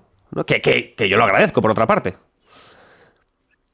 Y eso fuera muy guay. Mira, Sí, la idea es esa. Lo que Mm. pasa es que no, balancear eso es muy complicado. O sea, Ahí quería llegar yo. Yo, el que hace el juego, claro, el que hace el juego soy yo, me lo pasa con una mano, como Claro. aquel que dice, porque lo, lo estoy haciendo yo, lo estoy probando yo constantemente y, y tal vez el fallo que hice es no ceder- antes de acabarlo o, o a la par ir con gente que lo fuera jugando, para Claro. que me fueran dando feedback a ver cómo veían la dificultad. Al final lo hicimos, pero ya con el juego acabado y es cuando hicimos los ajustes. Jugaron tres, cuatro personas distintas y hicimos unos cuantos ajustes. Si tuviera que hacerlo ahora, pues sup- supongo que lo haríamos más sobre la marcha, mira para, para que no... Hay, hay una cosa que, No, no, es, que es muy peculiar en tu juego, que es por lo que a mí me, me ha, me ha- me ha gustado y me ha llamado la atención, además de por ser un Metroidvania y estar bien diseñados sus mundos, es porque has elegido una jugabilidad muy particular. Es, una jugabilidad que me ha parecido muy interesante. El, el- tu, tu personajito, tu astronauta, tiene una pistola, ¿no? Que va lanzando pelotitas. Entonces, la coña es que tus mejoras van en la dirección de que estas pelotitas vayan más rápido y que como que tengan que pero no que es que sean específicamente más fuertes, sino que vayan más rápido. Entonces, la gracia que tienes tú es que los personajes, los enemigos, cuando les disparas, se reaccionan, son todos muy reactivos y corren hacia ti, ¿no? Entonces, claro, es una idea súper interesante porque no es que tu personaje, por supuesto, va, va recibiendo luego mejoras perdidas al principio del juego para volver a ser un buen astronauta y poder dashear y cosas de estas, ¿no? Pero me ha parecido muy curiosa esta idea porque creo que... Eh, a veces los Metroidvania se olvidan de la parte del combate, lo centran todo en una espada de autocar o en disparos sin más. Y en tu caso has hecho una jugabilidad que es muy chula, porque es cierto que te da, a medida que consigues más mejoras, tienes una sensación de que eres más efectivo, pero no porque seas más fuerte, sino porque eres como más efectivo. Entonces me gustaría saber de dónde sacaste esta idea, o cómo, y, luego la pregunta que te voy a hacer después, ¿cómo demonios ajustaste esto? Mira, yo, dediqué mucho tiempo, porque para mí ya habla la parte jugona mía, ¿eh? como jugador, como usuario. Eh, dediqué mucho tiempo, y eso ya es un consejo que doy a, todo el mundo, a los controles del personaje. O sea, me tiré muchos meses ajustando, probando que reaccionara. E, eso es súper importante, que el jugador sienta que, el personaje hace lo que tú quieres que haga. ¿Por qué? Porque si tú encima haces un juego difícil, lo peor que te puede pasar es que le eche la culpa al juego, el jugador cuando muere. Eh, tú tienes que echarte la culpa a ti. O sea, no he saltado a tiempo, no, esto lo he hecho mal, la próxima vez lo hago bien. O sea, que, el jugador, el personaje tiene que reaccionar siempre, el movimiento del tío, todo tiene que estar muy perfecto para evitar la frustración. Y para mí la frustración es cuando tú quieres saltar y el juego no te salta. Por ejemplo, ¿no? El personaje no te salta a tiempo y tal. Y esa sensación es la que quería yo evitar. Y luego, eh, el tema del combate, al ser con armas, yo no buscaba, no, pretendía hacer un mata-mata. Por eso le puse la cadencia, le puse, le puse la, ¿cómo se llama? La distancia de, la bala hasta donde llega y claro, porque está, limitada, está limitada. Sí, vas mejorándola y cada vez llega un pelín más lejos y también disparas más rápido. A medida que tú vas comprando o cogiendo, explorando y vas consiguiendo los módulos pero, del arma. Pero pretendía que el jugador no jugara como un mata-mata a saco. quería que fuera un juego pausado, eh, que a, cada, a cada pantalla o tú donde estés pues vayas con calma, que más o menos ese era el objetivo. No, por eso supo, por eso puse las cadencias esas. Entiendo por, por, el dash. Claro, entiendo que por explicar y por, por, resumir esto, claro, tú querías hacer un juego en el que cada zona del Metroidvania fuera importante, fuera relevante, se recordara, se jugara, ¿no? En vez de mm. echar a correr. Y la solución que hiciste, más que por diseño de niveles, fue por el diseño del arma. En plan, busco una jugabilidad concreta del arma para que la gente tenga que pararse, ¿no? Sí, que no, que no vayan a saco y que llega un punto que tú cuando ya mejoras mucho el personaje ya vas así, pero, pero que me está perfecto ya en ese punto del juego que vayas así. Pero la idea era esa, ¿eh? pausar siempre al jugador y, y más o menos que cada zona con enemigos nuevos y tal, pero que en general no sea de, de correr, con tres disparos a Dios y todo eso. La idea era esa, que, el jugador jugara con pausa. Pero está muy, bien, está muy relacionado en tu juego, porque es cierto que cuando, a medida que tú vas siendo más poderoso, claro, ya conoces más parte del mapa, entonces te pide el cuerpo y más rápido. Y está muy bien esa, esa relación. ¿La buscaste eh, o fue surgió también por casualidad?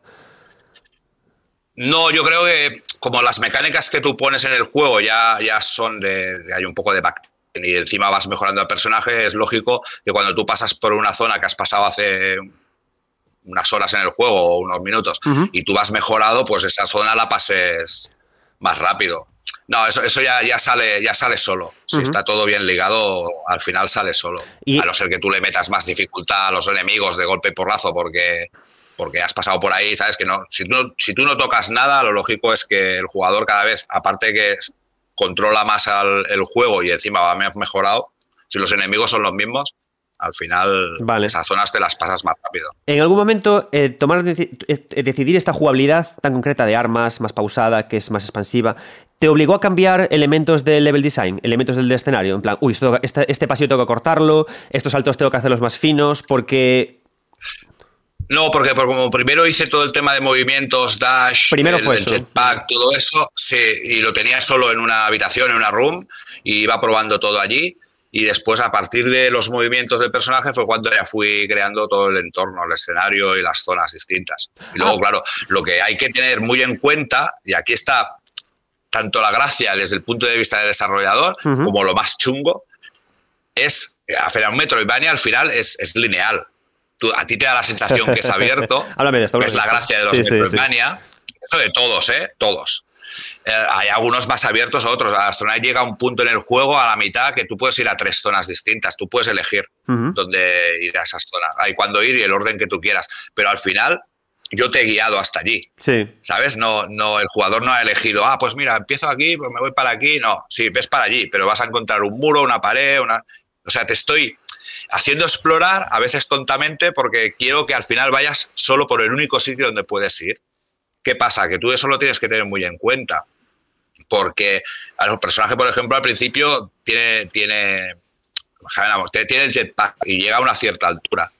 Yo tengo que calcular que el jugador cuando llegue a un sitio que yo no quiero que vaya, pero que tú veas que, hostia, por allí puedo llegar, pero aún no tengo el jetpack. O sea, que, esté todo cuadrado porque como llegue allí, antes de que yo quiera, te, destroza el juego. ¿Sabes qué quiero decir? Diseñar el nivel doble salto, por ejemplo, pues pon, que el jugador cuando llegue a una zona, si tú no te interesa, pues, pues ajusta para que sin querer el jugador no, no llegue allí. O sea, desplanificar todo el escenario para que al final tú consigas que el que está jugando haga todo lo que tú quieres que haga para que el juego vaya desarrollándose como tú quieres. Vale, me gusta. Y tienes que tener en cuenta pues eso. O sea, que me ha gustado lo que me has contado, porque cuando hablé con la gente de Game Kitchen y la gente de Eterna, claro, ellos me hablan directamente de que empezaban trabajando con un mapa. Pero claro, no había caído en la cuenta de que, claro, antes de pensar en el mapa, hay que pensar en el, en el personaje con sus máximas habilidades, ¿no? O sea, primero claro. entonces primero que creas el personaje, o sea, tú primero empiezas a juguetear con el personaje con todas sus habilidades, ¿no? Lo testeas, lo pruebas, ves sus Yo lo hice así. Vale. Y luego ¿qué haces? Luego Yo lo hice así, sí. Claro, las vas quitando para ajustar zonas, para diseñar zonas de nivel, ¿no? Dices tú, vale, ahora solo tiene esto, luego tiene esto y dash. Sí, por ejemplo, Astronaut, Astronaut tú llegas con pistola, con el dash y con el jetpack. Vale. Nada más llegar, es un homenaje al Castlevania Symphony of the Night, te mm. sale un enemigo, no se spoile porque son los primeros 10 minutos. Después no con los spoilers, ¿eh? O sea, es por Dios. Te, te quitan todos los ítems y te quedas a lo Mario, o sea, solo, solo saltas. Muy buena esa parte, ¿eh? Esa parte que ni, pistola pues, tienes al principio. Sí, pues es como enseñarle el caramelo y dice, mira, eh, eh, esto es lo que será Astronaut, pero mm, sale el malo malísimo y te lo quita todo. Y eso no me lo he inventado yo, ¿eh? ya te digo, es, mm. es una copia del Metroid y del War, de todos otros, sí, claro, claro. Y salía la muerte en el Castlevania Symphony of the Night y te, te quitaba todo. Y después empezabas como de cero. Pues allí lo mismo. Después, claro, yo pensé, vale, pues llegas al primer boss y ya te da la pistola. Pero con la pistola ya puedes romper unos tochos y por lo tanto ya se te abre otro camino que de la otra forma no tenías. Llegas a un camino que hice una distancia con pinchos, que tal, que ahí solo con dash pasas, no puedes pasar de otra forma. Ni saltando, ni tal. Claro, pues por ese camino no es. Tienes que ir a hacer, llegas a otro boss que te da el dash. Después con el dash, si te acuerdas, hostia, calla, por ahí podía pasar. Vuelves por allí y haces el dash. Y al final es, es eso, es ir guiando al jugador. Si yo, por ejemplo, esa zona donde quiero que usen el dash, la diseño mal y el tío llega y salta y se pasa esa zona sin tener el dash, o, una, o, se va a quedar el jugador colgado porque tarde o temprano va a avanzar, o al juego lo engaño, se me salta un boss, me peta, me, ¿sabes? Y todas esas cosas las tienes que tener muy ligadas, porque y es lo más complicado, entre comillas, de un Metroid, de un Metroidvania. Claro, claro. Por eso me, claro, pues tiene todo sentido del mundo. Primero, veo todo lo que mi personaje puede hacer y en base a lo que le quito de ese todo, es como diseño los límites para guiar al jugador, como dices tú, y crear la experiencia falsamente no lineal, que en realidad es lineal, ¿no? Guay. Una, una, pregunta, hay una pregunta más que me interesa mucho tu juego. Tu juego es en blanco y negro, pero como me comentabas por la música, en realidad es muy ambiental, ¿no? Y creo que funciona muy bien esto, que, que lo que este pixel que tú tienes de blanco y negro al dar tan poca información, tú le metes luego música. Eh, el personaje es muy expresivo porque parpadea como con el ojo del. Hay, hay, muchos momentos textuales. Y luego lo que comentabas, que el malo, o sea, el, propio planeta es, un, es, una persona, es un ente que, te mira y te dice, jajaja, cosas nazis, malignas, jajaja, estás haciendo movidas, ¿no? Claro, eh, yo entiendo que tú has, has, pensado en un Metroidvania en blanco y negro porque lo trabajabas tú solo y es más fácil, ¿no? Y luego le, añadiste todo lo demás. A medida que lo diseñabas, te fueron ocurriendo potencialidades del estilo gráfico, o fue al revés, o dijiste, mm, el blanco y negro me va a dar poderes mágicos. No, yo conocía algunos juegos en blanco y negro, por ejemplo, el Gato Roboto, y, claro, yo como no soy ni diseñador, facilitaba mucho las cosas, hacer gráficos en blanco y negro. Al final le puse un gris para hacer un plano de fondo, que también me daba una profundidad. Eran muy guays esos planos de fondo. Sí, porque me daba como para hacer más decorado de fondo, más, cosillas y, le daba como un plano distinto. Le quitaba un poco más lo retro al final, ¿no? O sea, pero lo, actualizaba más en cierta forma, pero bueno, al final el mix entre blanco y negro y tal, pues me, me gustó. Pero sobre todo, más que eso, es porque me facilitaba mucho las cosas. Claro. Ah, no, no, entre comillas, no perdí, no tenía que invertir, iba a decir perder tiempo otra vez. ¿eh? Invertir, no, invertir. no, tenía que invertir tanto tiempo en, invertir en los diseños de enemigos, en los y aún así intenté currármelo, ¿eh? para que siendo en blanco y negro también tiene las limitaciones. Sí. Pero y luego separar las zonas también, que se sintieran distintas, se sintieran realmente distintas, que, que cuesta con blanco y negro cuesta también que que meter una zona de agua, meter una zona de hielo, pues que quede más o menos diferenciado. Claro. pero bueno, básicamente es eso, ¿eh? porque me facilitó las cosas y me podía centrar más en temas de jugabilidad, ajustes y tal. Claro, pero digamos que, por ejemplo, eso que, has dicho me, interesa, porque has, eh, fuera de micro te preguntaba, ¿ha habido una situación en la que con alguna solución narrativa apañaste cosas que, eh, imposibles. Y, sí que hiciste, porque por ejemplo, cuando entras en una zona nueva, para que quede claro el tono y lo que es, le metes un cartel gigantesco, un intertexto que pone zona rocosa, no sé qué espacio, y ahí te meten en la situación. Sí. Sí, bueno, eso, eso lo hacen muchos Metroidvanias, ah, que te ponen la zona donde entras y tal. Al final el juego no, no deja de ser todo, volcar mi experiencia en todos los juegos que, que he jugado y como el género de Metroidvania es el que más me gusta, pues claro, queda claro que, hay muchas influencias. Esto de los títulos, por ejemplo, y, los ítems para ir mejorando el personaje, todo, todo es un homenaje a, eso, ¿no? Pero bueno, ya te digo, los estiles, o sea, los gráficos distintos de cada zona, encima te anuncio la zona. Y los efectos de sonido ambientales también distintos, y hasta en una llueve, en la otra nieva, yo qué sé, la zona de agua, y diferenciarlo un poco. Sí, pero bueno, no te quites y me quedó alguna, ¿eh? en el tintero me quedó alguna. Claro, pero no te quites mérito, porque sí que has sido que has aprovechado muy bien los recursos, eh, que el juego sea tan, blanco y negro, porque es cierto que tú te metes en una zona, el blanco, el negro te quita mucha información, y cada información extra que aparece, como la lluvia, un sonido, ostras, se recibe con mucho cariño, porque claro, como no hay otra información, que decirte que creo que has aprovechado muy bien para hacerlo todo que tú dices, no, bueno, hice esto porque es más fácil, te quedó pintón. O sea, que no, te, quedó, chulo, tío. no, pero dentro, de lo dentro de lo sencillo de, que puede parecer un negro, claro, le, puse. Dentro de lo elegante. te, voy, a enseñar a hablar en, términos marketingianos. Dentro de lo elegante que es. Me vas corrigiendo. es que yo soy de marketing, macho. Mejor, sí. Hostia, se nota. claro, entonces la palabrita. Pues dentro de lo elegante. Eso. No, quise. le, puse, por ejemplo, animaciones en algunas hierbas. Le puse. Claro, claro es que. Gusanitos, cosillas las partículas de la, o sea, la lluvia cuando choca contra el suelo, pues particulillas. Le puse polvo ambiental. Es que funciona muy bien. Que, que, que se note más de esta época, ya que el blanco y negro es lo que te da la parte retro. Claro, y, eh, la idea fue al final quedó un mix. Claro, y estos detallitos, justamente esta lluvia, tú a medida que planteabas el diseño, eh, llegabas, jugabas esas zonas y ¿qué, ¿cómo era? ¿Notabas que faltaba algo y añadías esto para completar la información? ¿Lo añadías pensando únicamente que así se modernizaba? ¿O simplemente el juego hablaba contigo y tú como creador le, dabas lo que te pedía? Mira, e, es esto último. ¿Ves? Yo sabía, parece onírico y tal. No, no, no. todos me decís lo mismo. Todos me decís lo mismo, tío.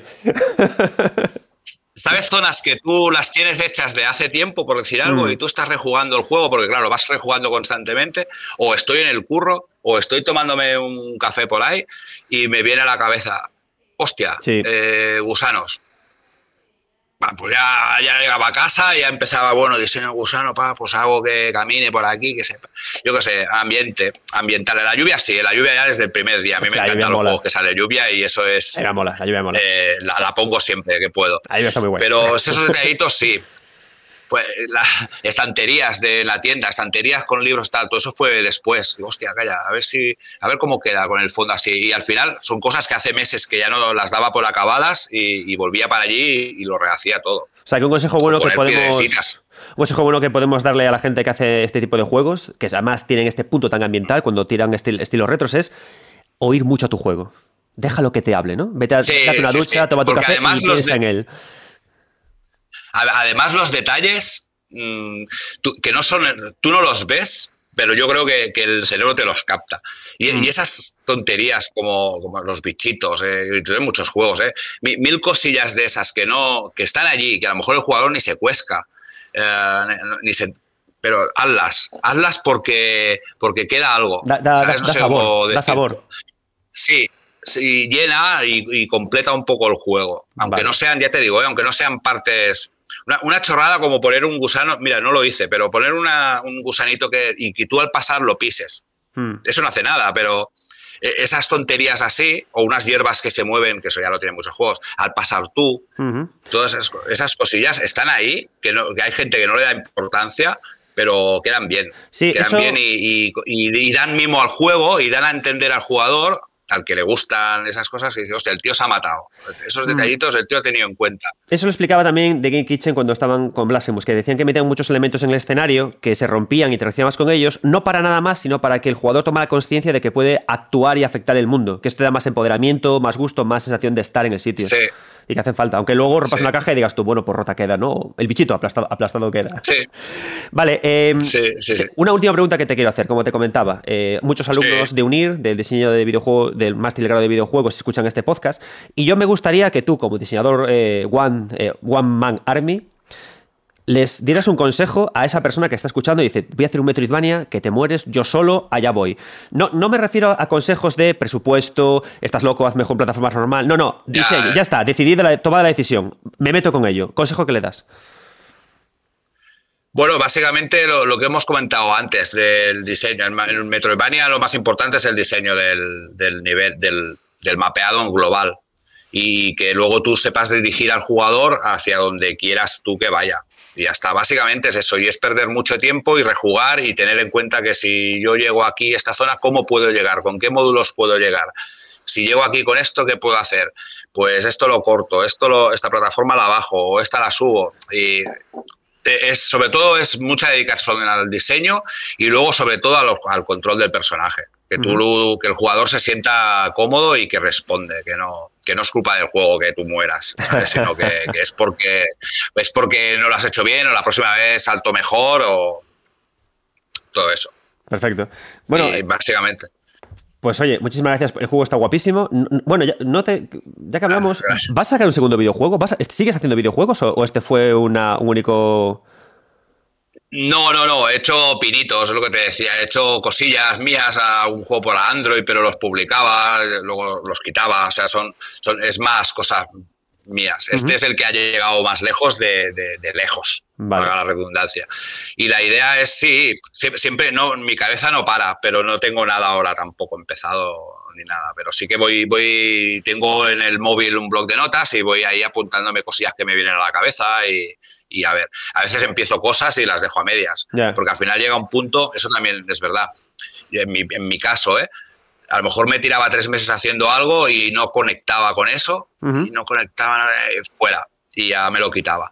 Y la única parte positiva pensaba, bueno, son tres meses, esto lo dejo, porque no, pero ya he aprendido a hacer algo, he aprendido a hacer un movimiento de no sé qué, o he aprendido, pues con eso me quedo. Y, y, a- y al final, por ejemplo, Astronite, al final hice una habitación, el tío todos los movimientos, tal, no tenía absolutamente nada pensado de, de- para, para dónde tirar. Y al final cuando me di cuenta, hostia, nada, dispara, no sé qué, coge módulos, tal.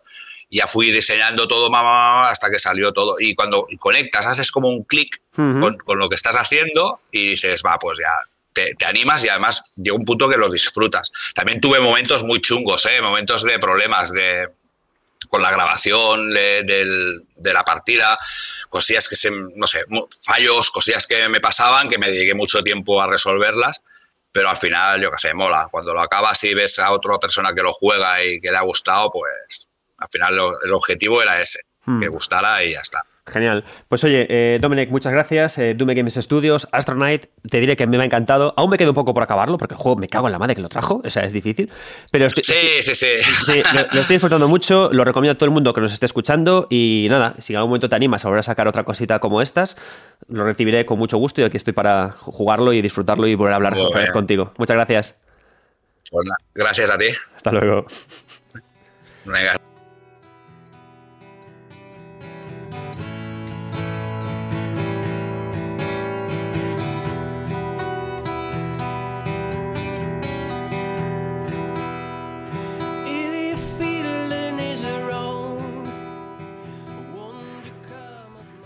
Muchas gracias y os recomiendo que juguéis a Astronite. Es un título que en deck va fantástico y ya que estábamos hablando antes de que este es un programa que, se, que escuchan muchos alumnos, yo os diría que cuando estéis lanzando vuestro primer videojuego, que penséis justamente en este tipo de soluciones. A veces cuando hacemos, cuando diseñamos videojuegos desde cero, sobre todo nuestros primeros títulos, tendemos más a mirar a Blasphemous 2, porque es un juego wow, ¿no? Oye, esos píxeles no se hacen solos, ¿vale? Esos no se hacen solos. ¿Y qué pasa? Que al final los videojuegos Em, lo contaba también en el podcast de Imagineros Ludonarrativos, ¿no? Lo que es el arte, ¿no? Lo que es lo que vemos con los ojos. Hay que entender que se pueden generar emociones muy potentes y muy profundas, no solo con un apartado visual obviamente llamativo como es el de Blasphemous, también con un apartado visual que es menos obvio en la belleza como es el de Astronite, como nos lo contaba, hablamos de ello, ¿no? Con la luz ambiental, hay una cosa que compartían, como visteis, tanto el diseño de Blasphemous 2 como el diseño de Astronite, que es la inclusión de elementos rompibles únicamente para crear ambiente. La música, estos elementos y también la idea de los intertítulos. Es decir, cada vez que llegamos a un lugar nuevo en Astronite, aparece un gran cartel que nos dice dónde estamos. Eso combinado con el misterio del propio mundo, y algo que ocurre muy guay en Astronite, y es que el propio mundo es un ser vivo, que cuando aparece una gran pantalla en negro de fondo, sabemos que ahí va a aparecer unos ojos o algo. Es decir, esto es importante que lo tengamos claro. Con estilos gráficos muy primitivos, muy básicos, muy sencillos, muy elegantes en realidad, muy elegantes, si trabajamos sobre ellos y escarbamos, podemos crear emociones muy potentes de forma barata. Mucho más barato es meterte en el Game Maker, porque yo Game Maker sí que toque te ha dado algo, meterte en el Game Maker, hacer un fondo con grises para sugerir, meter una musiquita y ideas de ese estilo, es mucho más rápido y barato que ponerte a hacer las virguerías locas de Blasphemous 2, ¿no? Y es bueno empezar de esta forma, porque si ahora el autor de Astronite quiere iterar y avanzar, ya tiene la base hecha el Metroidvania, ya la conoce con un proyecto que, le ha funcionado para poder seguir evolucionando. Así que esto es importante, ¿no? Como estamos viendo en este, en este hermoso capítulo, y lo vemos que porque tanto la gente de Blasphemous, de Eterna, como la gente de Astronite, el autor de Astronite, lo comenta, ¿no? Los diseños de los mapas o cómo, o cómo pasar de zona a zona, cómo conseguir poderes, es un tema que tenemos claro. ¿Qué tenemos que también tener claro? Que, y esto es algo que yo he aprendido también con este podcast, que no primero diseñamos los mapas, primero diseñamos las mecánicas del personaje. Cogemos al personaje con sus máximos poderes a tope y probamos cómo funciona, cómo salta, cómo se relaciona, hacemos pruebas, ¿no? Luego, si los quitamos y lo lanzamos al mundo y empezamos a diseñar en base a eso. Esa idea yo no la conocía y ahora sí que la conozco. Entonces, esta parte es muy estandarizada. ¿Cómo podemos conseguir luego hacer las cosas guays? de esta forma, ¿no? Controlamos la idea, por ejemplo, de la pistola. Esta pistola tan guay que tiene el Astronite, que eh, hace que cambie mucho tu relación con los enemigos, que te hace que seas un personaje más óptimo. Y también cómo trabaja con los escenarios para crear sugerencias fantásticas únicamente con píxeles en blanco y en negro. Por cierto, una cosa que creo que no se ha contado en la entrevista es que, y mirad qué bonito, para alguien que crea Metroidvania, para alguien que crea juegos en los que hay que bajar las profundidades, trabaja en una mina el autor. Es guay, ¿verdad? No es como muy romántico trabajar en una mina y que crees un videojuego en el que hay que profundizar y escarbar.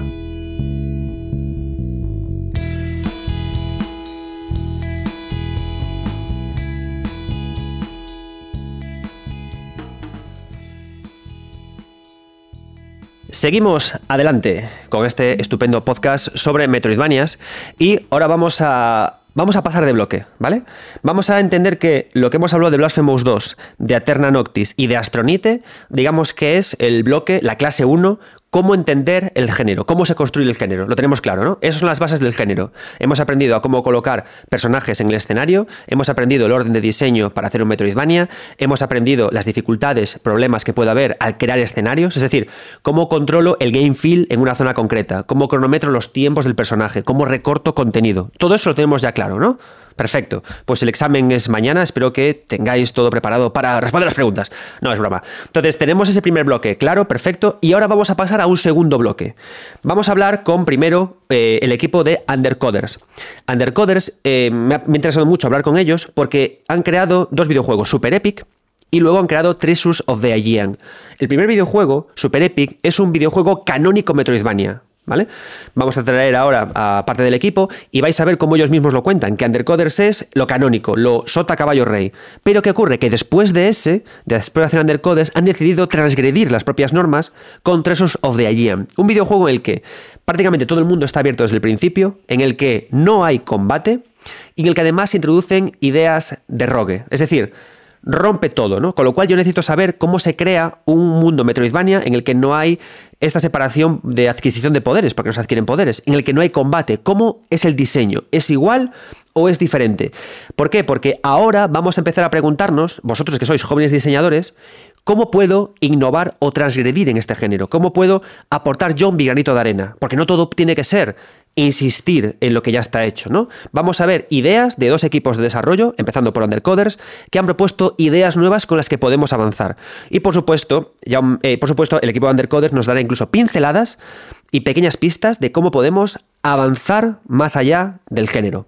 Vamos ahora al segundo bloque, el futuro del diseño de estos preciosos hormigueros.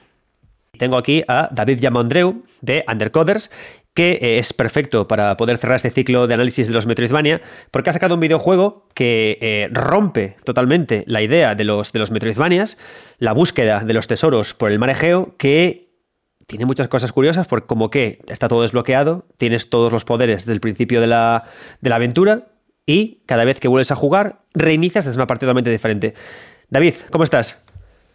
Hola, ¿qué tal Adrián? Placer estar aquí contigo. ¿Qué tal? Eh, antes de hablar de, vuestro último Metroidvania, eh, me contabas, eh, antes de fuera de micro, que claro, ha sido un salto muy grande para vosotros, o sea, casi casi como una reflexión llegar a este juego, cuando antes habéis sacado otro videojuego que es puramente y clásicamente un Metroidvania, ¿verdad? Eso es, sí. Antes de Tres of the eh, viene Super Epic, que es un Metroidvania al uso puro, clásico, sí que tiene cositas un poco mm, disruptivas, como que rompe mucho la cuarta pared, tiene una llama. Eh, integración, tiene una llama, un mapache, tiene, tiene integración con el móvil, que puedes minar Bitcoins eh, en el móvil y después transferir del móvil a al, juego lo que sea dinero, pero lo que es a nivel de estructura, diseño de niveles, eh, cómo haces gating y todo eso, digamos que es, un juego muy, muy clásico.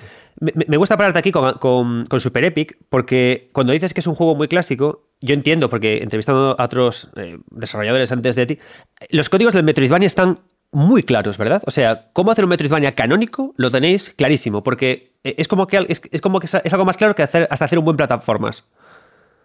Eso es, sí, sí, sí, sí, sí. Digamos que a nivel de, cómo se desvela el mundo ante ti, de cómo te da pistas para ir por ciertos sitios, de cómo eh, vas controlando un poco el avance del jugador para darle ciertas libertades, pero a la vez eh, no hacerle que salte a, niveles que están muy fuera eh, de su capacidad. digamos que hmm. mm, la fórmula se ha ido perfeccionando tanto con tantos ejemplos tan buenísimos que, que los ingredientes yo creo que están claros. Sí, clarísimos. Luego lo que hacéis los desarrolladores es que, por ejemplo, eh, la gente de, Game Kitchen trabajan con el arte, con cómo llegas, la gente de, uh de Noctis con el reto, con la dificultad, con elementos concretos. Pero claro, me hace gracia esto, porque lo que he aprendido de hablar con vosotros es que digamos que los cimientos son súper sólidos.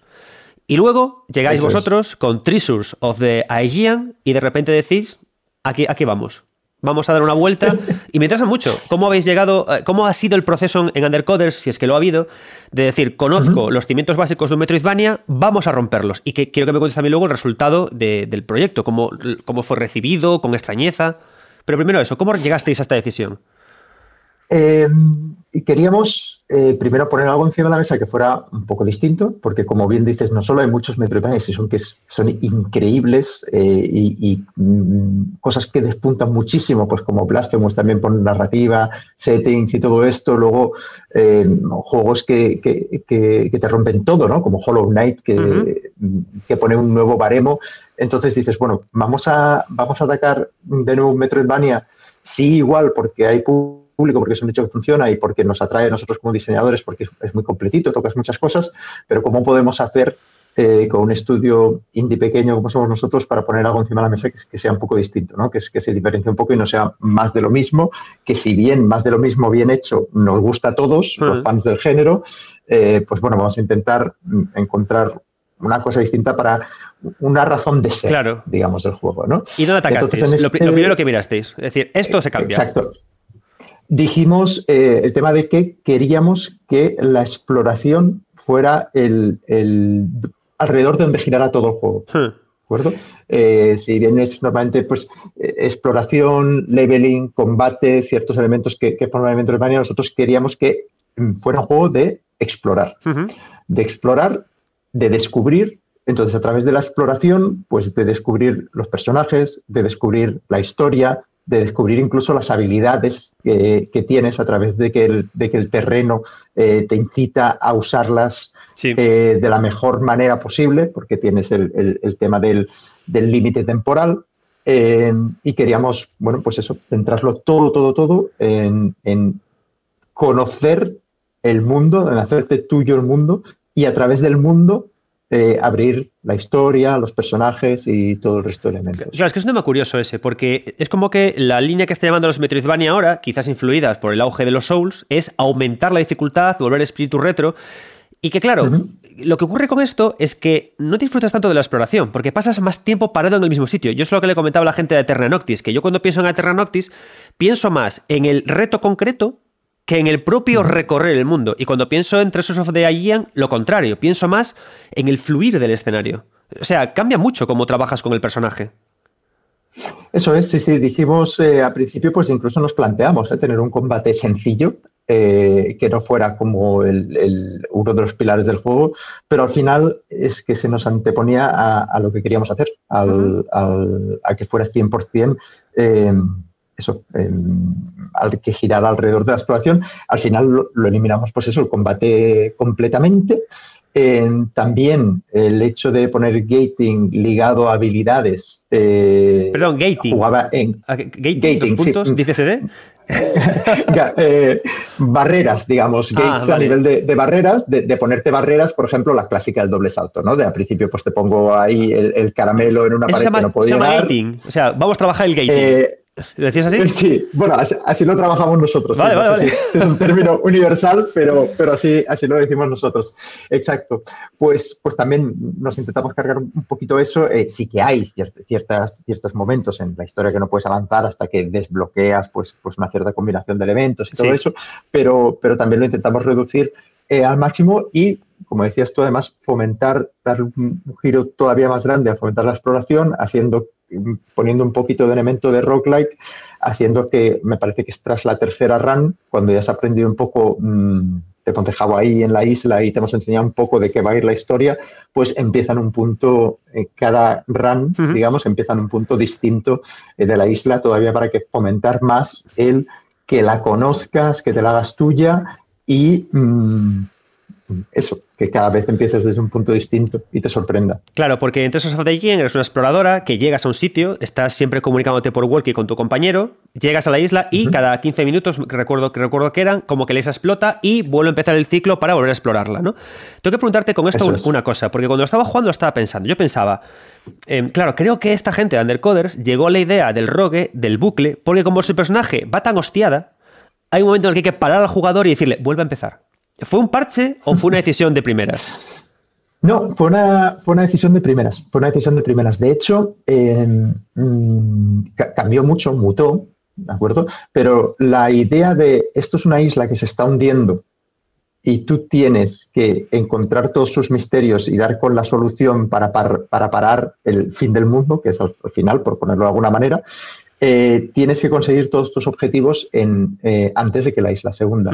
Y al principio estamos trabajando con tiempos mucho más largos, estamos trabajando con, una hora, ¿no? que la isla se, hundiera en, toda una hora, pero eso al revés iba en contra de que se mantuviera fresco el juego, de que, de que el progreso que puedes hacer durante una hora eh, que te lo tiren para atrás, entre comillas, se hacía muy pesado, muy burdo. Entonces, al final llegamos a, estos 10-15 eh, minutos, que es un tiempo además que empieza más corto y luego se va ampliando a medida que consigues los, distintos artefactos hasta llegar a un máximo, creo que el máximo debe estar alrededor de eso, ¿eh? de 15 minutos, em, mm, daba pie a eso, a, una luna de miel que tienes con, durante las primeras 20, 30 runs eh, con la isla, de que cada una es distinta, en cada una aprendo una, una, cosa y hasta que empiezo a conectar todas las piezas, hasta que empiezo a hacerme la mía, hasta que ya me conozco perfectamente cómo ir de un punto a otro de manera, de manera rápida, eh, y entonces ahí pues ya vamos dejando poco a poco un poco más de tiempo para que ya tu mente vaya conectando todas las piezas y ya llega un momento en que digas, aterrizo en la isla y ya sé lo que tengo que hacer. Tengo que ir primero a ese sitio, después a este otro, después a este otro. Tengo que hablar con, estos espíritus para conseguir esto. Y ahí que sea solo dos o tres veces que lo, que lo intentas, porque hay tiempo suficiente para, conseguirlo todo y, que todo cuadre, ¿no? Vale, hay una cosa que me gustó mucho de Tales of the Aegean, es una cosa que también voy viendo en, en otros Metroidvania, y es el empleo del escenario como tapices en los que contar historia. Vosotros lo tenéis muy de la mano porque, claro, es una exploradora que recorre una civilización antigua, eh, como que funciona mejor. Pero, ¿me puedes explicar cómo trabajasteis con pensar, eh, hilar el recorrido que hace el personaje por cómo va encontrando distintos elementos, porque parece que están como muy desperdigados, pero en realidad no. La propia exploradora va ordenando y dice, bueno, aquí, aquí se supone que había una plaza, aquí había unos baños, y a medida que descendemos por la isla, entramos todo en un cariz como más tenebroso, más oscuro, uy, aquí había cosas rituales, y hasta habla ella. ¿no? O sea, hay una estructuración narrativa eh, de abajo arriba, y eso el escenario funciona mucho. Me gustaría que me, que me explicaras cómo has usado el fondo para trabajar esta idea. Uf, eh, fue complicado. Ah, y una cosa que, no te dije antes fuera de micro, que eso digo a todo el mundo, esto piensa que lo van a, escuchar muchos alumnos del máster y el grado de videojuegos de UNIR. Entonces, ahora habrá chavales con, el boli diciendo, mm, por fin le pregunta lo bueno, venga, cuéntame, ¿cómo la narrativa me va a salvar y me va a ayudar a contar historias así? Pues mira, fue, una cuestión de, iterar muchísimo y de ver jugar mucho, ¿vale? Porque el hecho de soltar al jugador eh, por ahí con, sin, sin, una limitación clara de pasillos, de alguna manera, porque el mundo, el mundo está 100% interconectado, nunca hay ningún tiempo de carga, que esto fue un reto técnico loquísimo, mm. y todo tiene que conectar con todo, ¿no? Entonces, al final, eh, a, principio, perdona, lo que hicimos es dividir muy bien las distintas áreas de la isla eh, con las cosas que quería contar cada una de ellas, ¿de acuerdo? Es decir, mm, crear como pequeños núcleos, ¿no? Pequeñas zonas. Tenemos eh, el poblado minoico, tenemos una fortaleza otomana, una, una flota otomana hundida, tenemos el Palacio del Rey Minos, tenemos las catacumbas, tenemos diferentes zonas, el cementerio de ballenas y todo eso. Y entonces em, creamos ese núcleo donde hay una concentración de información alta, digamos, como si fuera un, primer círculo y, después sobre eso, digamos, irradiamos diversos círculos ¿no? En todas direcciones. o sea, círculos literales. Cogía círculos, círculos literales. Eso es. Y, que digamos que eh, pues el, primer círculo después del núcleo tiene que tener bastante información a nivel de, estética que te lleve ahí. El segundo, pues un poquito menos, hasta los últimos que simplemente son objetos, pues eh, que cuando te vas acercando a la flota otomana hundida, pues uy, aquí hay pues eh, una armadura de no sé qué, aquí hay no sé cuántos y ya sé que por ahí no me has dejado esas migas de pan, que por ahí me vas a, sé que hay algo eh, naval, hasta que me encuentro los primeros restos de barco, que primero son unos botes que están alrededor, después es el barco más grande, y entonces eso me va dirigiendo hasta el barco principal, que sé que ahí es donde va a estar pues la información más tocha, que creo que te encuentras al capitán y, bueno, al espíritu del capitán y, te, explica eso. Pues te voy a decir que se siente muy natural así, ¿eh? porque es cierto que es que además yo te preguntaba esto, no me imaginaba esta respuesta tan, tan precisa Gracias. Porque sí que es cierto que tu protagonista, la protagonista corre muchísimo. Y pese a que corra mucho, por ejemplo, hace poco estuve jugando a Sonic Superstars y no te enteras de nada, ¿no? Sin embargo, eh, por la carrera de la protagonista, ella corre, corre, corre, corre, corre, pero es cierto que el escenario va fluyendo muy bien hacia donde te quiere llevar. Y hay un momento en el que tú corres y de repente sientes que vas a otro sitio, ¿no? Y, y ostras, una cosa, eso sí, cuando me imagino, porque eh, está todo combinado, esta, cosa tan orgánica que has planteado, estos radios, ¿no? Para marcar eh, gradientes, graduaciones, ¿lo apoyáis también por conversaciones con el compañero, con el talkie?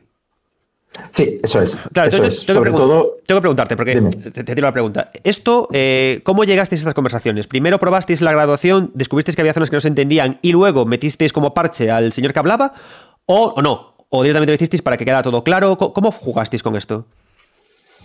Eh, fue un poco una combinación de las dos. Sí que teníamos claro desde un inicio que había un compañero fuera de la isla porque necesitábamos a alguien que te aportara contexto sobre las cosas que, estabas, que estabas viendo y hacer que una protagonista mm, hable solo o sola todo el rato de, uy, estoy investigando esto y hablo para mí solo. Mm, le, pierde, pierde frescura, ¿no? Un poco, o tener que leer un texto, ¿no? Imagínate que simplemente ella estuviera mirando la Wikipedia todo el rato Em, y después también porque la idea original, original, la primera de todas, era que nunca parara el tiempo, absolutamente nunca, ni cuando hay diálogos. Entonces, eh, era pues, genial poder pasar por un sitio y que ella siguiera corriendo y que alguien te estuviera explicando y te estuviera dando contexto a esto. Esto después de iterar mucho y era, y era a mí una cosa que, que me gustaba, mm, vimos que, que, es que no funcionaba, porque si a la gente le pones un cohete en el culo cuando le están explicando algo, si cuesta ya que lean las cosas y te tiene que condensar mucho la información, pues imagínate, aquello era un desastre. Entonces, eh, lo que pasa es que sí que eh, estaba pensado Mm, para eso originalmente. Y no, no decidimos parar y todo eso. Así que sí, la idea es desde el principio y, después se usó mucho más de lo que pensábamos también, pues para, eh, un poco para, en los momentos clave, obviamente, porque se necesita información y en los puzzles y todo eso, pero en, los otros que, te va guiando un poco también para... Mm, para afianzar un poco tus conocimientos, ¿no? De decir, creo que esto es importante y hay una persona al otro lado del walkie que te dice, hey, esto es interesante por a veces. O sea que es un me gusta porque es como un recurso que teníais, un, auxiliar, ¿no? Que teníais ahí que para activarlo siempre que lo necesitáis. O sea, era como una especie como de, parche narrativo maravilloso. Porque, uy, aquí no se explica algo, pum, uy, aquí no se cuenta algo, pum, ¿no? Y vais lanzando así, lanzando ideas. Eso es. qué guay. Otra pregunta que tengo es que vosotros, claro, eh, no únicamente corres, corres, corres, que te diré que correr es una delicia en este juego. O sea, da ganas de correr sin parar porque es que es una, una jugabilidad como muy muy orgánica, se siente, ¿no? Como corres, avanzas, coges una liana, tal. Pero claro, yo te he de reconocer que cuando tenía que pararme para hablar o tenía que pararme para hacer un puzzle, me daba rabia. Porque decía, yo es que quiero correr, quiero correr. ¿Cómo que librasteis esto? ¿O por qué decidisteis, no, chavalito, quieto? Porque hay mucho puzzle. Yo recuerdo uno que, que aparte te juro que me enfadó, porque yo quería correr. Y aparte llegas a zonas como muy bonitas, muy Aparte te dice tu compañero, hostia, ¿en qué han pasado cosas nazis? Y tú, ostras, cosas nazis, vamos allá, ¿no? Y te dice el juego, no, no, coge esta pelota y préndele fuego aquí y lleva. Y tú, ¿pero qué, qué demonios? ¿Cómo, llegasteis a estos puzzles? ¿O por qué quisisteis quedároslo? ¿O hubo protestas por ellos? ¿O no, la, verdad es que no. La verdad es que mm, protestas no hubo. Hay algunos que son un poco más clunky que otros. Los de coger y dejar igual no, no son los más interesantes porque es verdad que rompen un poco el ritmo. Es que correr mola mucho. Coges elementos, claro, cuando coges elementos pues vas lento. Después ya viramos hasta hacia algunos que son mucho más orgánicos como los de mover palancas y tal, que incluso mm. no te tienes ni que parar para mover la palanca, pasas corriendo y clic, clac, clic, clac, y, y, esos creo que están mejor integrados. Mm. Em, pero aún así también, pues a veces tienes que frenar un poquillo para, para quedarte con los detalles, ¿no? Y hay, por ejemplo, pues, ah, algunos murales hay algunos momentos que tienes que, leer un poco, que mirar unas señales que te están dando, entonces ahí pues, pues parar un poco al personaje y, hacerle que coja cosas, que deje cosas, pues no, nos parecía, nos parecía interesante. Qué buena idea, o sea, claro, También, le, idea un puzzle para volver, volver a él otra vez para reforzar el mural que se ve, ¿no? Para reforzar una idea. Obligas también a la gente a volver para mantener... Ah, qué bien, bien tirado, bien tirado. Eso es. Eso es, sí, sí, sí, sí, sí. Y también en eh, unos cuantos puzzles que solo necesitas resolverlos una vez, eh, con lo cual, porque digamos que ya te dan la información que necesitas para las siguientes runs, te la apuntas en el mapa y, entonces hacemos que los puzzles que pudieran ser así un poco pesados, eh, realmente una vez lo haces una vez, ya está, ya lo tienes para siempre. Te da acceso, por ejemplo, pues a ver a una zona que, que solo si abres esa puerta con, lo que sea, mm, eh, te da una información que después te puedes apuntar en el mapa, que es el único elemento que es persistente entre las diferentes runs, ¿no? Ese, ese mapa. Qué guay. Eh, David, bueno, como te contaba, este podcast escucha mucha gente que se va a poner a hacer eh, en su TFM, tiene la, osadía de decir, en mi TFM un metro y yo. Claro que sí, chavalitos. Entonces, a mí me gustaría que, a, estos alumnos, que yo que tienen la responsabilidad, bueno, por supuesto, de copiar poco a poco, aprender tal, pero en el momento que se pongan a innovar, ¿no? Em, ¿Tú qué caminos de innovación le ves al Metroidvania tras tu experiencia con, con Tres Euros of the Year? Porque, como te digo, me parece muy rompedor lo que plantea. es complicado. Claro, claro, Nosotros, por, ejemplo, llegar, llegar, a la idea eh, eh, nos, nos, costó, ¿no? Era más eso, desde que dijimos la, la, isla que se, que se hunde y que se tiene que explorar, la isla que se hunde y, se, y, y hasta que llegamos a, a lo que es la fórmula final, tuvimos que iterar mogollón.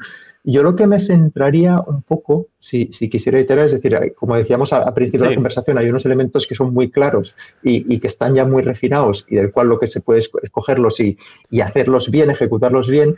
Entonces, yo lo que me centraría es en innovar en una cosa y hacer esa, esa cosa, ese elemento, el, la razón de ser, el motivo de ser de, del juego quiero un plataformeo súper rápido, uh -huh. súper fluido, quiero un plataformeo que solo pueda ser con Rocket Jump, pues voy a hacer un juego que sea alrededor de eso. Después voy a coger todos los ingredientes de Metroidvania y los voy a aplicar bien para que eso luzca. Uh -huh.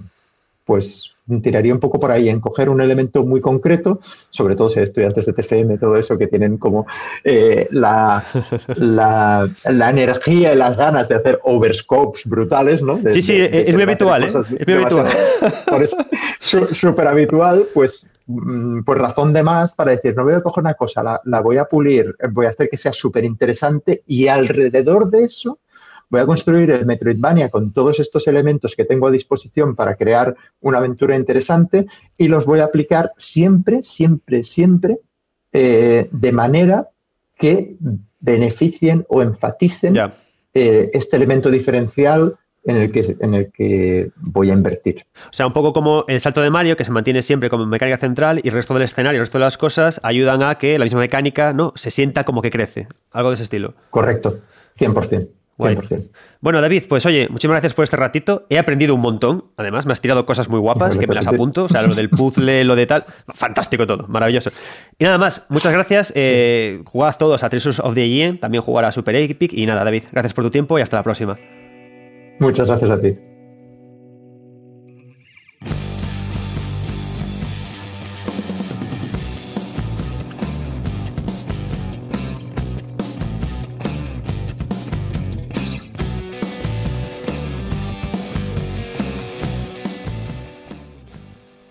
Muchas gracias, Undercoders. Buena entrevista. Me ha gustado mucho y quiero quedarme con una idea, ¿no? Me gusta eh, acabar estas entrevistas con una pequeña reflexión y sin duda tengo que quedarme con la idea de los radios. ¡Wow! O sea, esa idea me, me, ha parecido algo además tan explicable en una clase, ¿no? Es decir, por ejemplo, imaginamos, cogemos la idea de Blasphemous, ¿no? Eh, nos decía Enrique que cogíamos el mapa y él iba dejando espacios blancos para colocar ahí encuentros con personajes o lugares especiales, ¿no? Entonces cogemos solo la idea de Undercoders y con esos espacios en blanco vamos trazando como círculos concéntricos, ¿no? Como para crear un gradiente de cercanía hacia ese personaje especial. ¿A qué me refiero? Un espacio en blanco en el que está la cosa del pantano, ¿no? Vamos trazando círculos y vamos creando como pequeñas pistas de que el pantano se acerca. Al principio unas, unas lianas, luego un Hidetaka Miyazaki diciéndote comete otro pantano y luego ya la cosa del pantano, ¿no? Entonces, podemos combinar estas dos ideas para hacer cosas súper guays, ¿no? Porque sí que es cierto que cuando hablamos de Blasphemous 2, los encuentros también es cierto que funcionan así mucho porque, ¡pum!, ¿no? Llegas y te sorprenden, ¿no? Pero combinando estas dos ideas, podríamos hacer también como encuentros más fluidos o marcar más la influencia del personaje. Esa idea me ha gustado, me ha fascinado muchísimo. Es una idea que contaré, por supuesto, en el Festival de Big, porque me parece una idea que auxilia la narración, ¿no? Es decir, wow, qué buen método, ¿no? ¿Cómo consigo transmitir esta idea de forma barata? Cógete un radio, dibuja y vete añadiendo elementos de diseño para que nos concentren hasta que nos lleven hasta ese punto. También me quedo mucho con esta idea que comentaba, eh, que comentaba eh, el equipo de Undercoders, ¿no? que hablaba con, Jaume, que es esta idea de, eh, le preguntaba, ¿no? ¿Qué podemos esperar del futuro de los Metroidvania? ¿Cómo podemos transgredir el futuro de los Metroidvania? Y él me lo decía, decía, tenemos ya las bases preconstruidas, ¿no? Y ahora hay que elegir uno de los elementos y darle vueltas sobre él, ¿no? Y los elementos están guays, porque, por ejemplo, en Treasures of the Aegean, ellos eligieron la propia idea de exploración del mapeado, lo que eh, Jaume llama el gating, ¿no? Cómo impido o cómo bloqueo el acceso a, lo, a las zonas del escenario podemos trabajar a nivel de mecánicas, podemos trabajar a nivel de narrativa, a muchos niveles, ¿de acuerdo? Él eligió ese. Lo que vamos a hacer ahora es hablar con el último entrevistado de la velada. Vamos a hablar con un equipo de desarrollo que justamente ha decidido coger una de las patas de, la, de lo que es un Metroidvania, cambiarlas, hacerlas suyas y construir su propia propuesta que ni siquiera ha salido todavía en el momento que grabo este podcast, ¿no? Porque creo que está guay que terminemos con esto, justo con, primero, lo que es el Metroidvania a través de los, sus autores, un Metroidvania transgresor y ahora hablar con jóvenes, con muchachitos, con grandes diseñadores prometedores y emergentes que están ahora creando su propio Metroidvania al abrigo de la influencia de toda la gente con la que hemos estado hablando. El equipo en cuestión es Voragine Games Studios y su videojuego se llama Eden's Guardian. Que sepáis que el juego tiene ahora mismo demo en Steam porque puede ser que os apetezca en este momento parar jugar a su demo y luego regresar al podcast. Con ellos aprenderemos cómo trabajando con las ideas de Blasphemous 2, de hecho me comenta que han, hablado con The Game Kitchen, cómo hacen un giro con la parte de la jugabilidad para hacer que su juego sea nuevo y cómo la jugabilidad les hace cambiar y pensar en narrativa y en diseño de niveles. Porque si algo tiene que tener bueno, en mi opinión, el hormiguero, que es el mapa de, de diseño de niveles, o sea, el hormiguero que es el mapa de un Metroidvania, es que en él confluyan de forma armoniosa jugabilidad, narración y saltitos.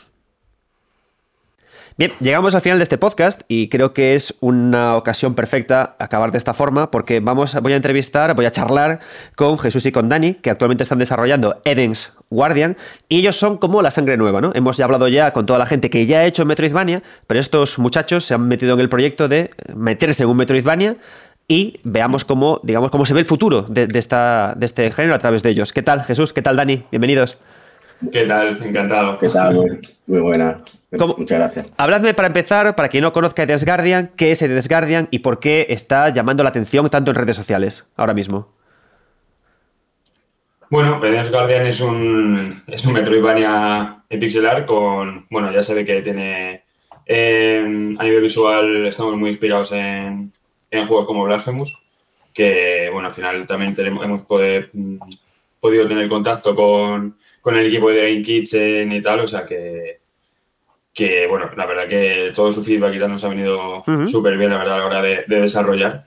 Y, y, bueno, básicamente lo que ofrece, lo que ofrece Guardian es un, un, apartado visual muy, muy potente, la verdad, eh, pues eso, con, con, una inspiración en el estilo de Pixel eh, eh, de Blasphemous, pero, pero luego que es verdad que a nivel, a nivel jugable, sobre todo, es donde creo que más innovamos y donde, donde traemos algo realmente, realmente fresco. La verdad, digamos que sería un poco esa mezcla entre, entre un apartado visual muy potente de, Blasphemous y, y, luego unas mecánicas pues, completamente nuevas y tal, que yo creo que a la gente eh, le va a gustar mucho y de hecho, vamos, creo que es lo que más les está gustando del juego. Me, contaba eh, Jaume de, Undercoders que para él, pensaba que para poder hacer Metroidvania eh, de aquí al futuro, lo importante era lo que quizás lo que comentabas, que era, todos conocemos ya las bases de un Metroidvania, son así, ¿no? No se pueden cambiar. Céntrate en una y dale mucha caña a esa para que sea innovador. ¿Habéis hecho eso también para Death Guardian?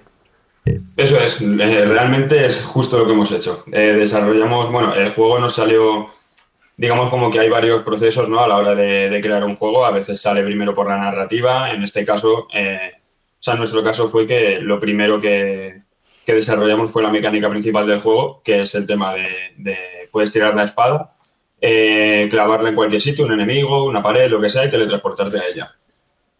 Tengo, que preguntarte, porque vi, eso en el tráiler y te juro que nada más verla, dije yo, Dios de mi vida, esto tiene que, seguro que tuvo que tener muchos problemas de pulido, porque ya cuando juegas a God of War lanzas el hacha y ya quieres chisear el juego en plan de a ver cuánto aguantas en el hacha tal.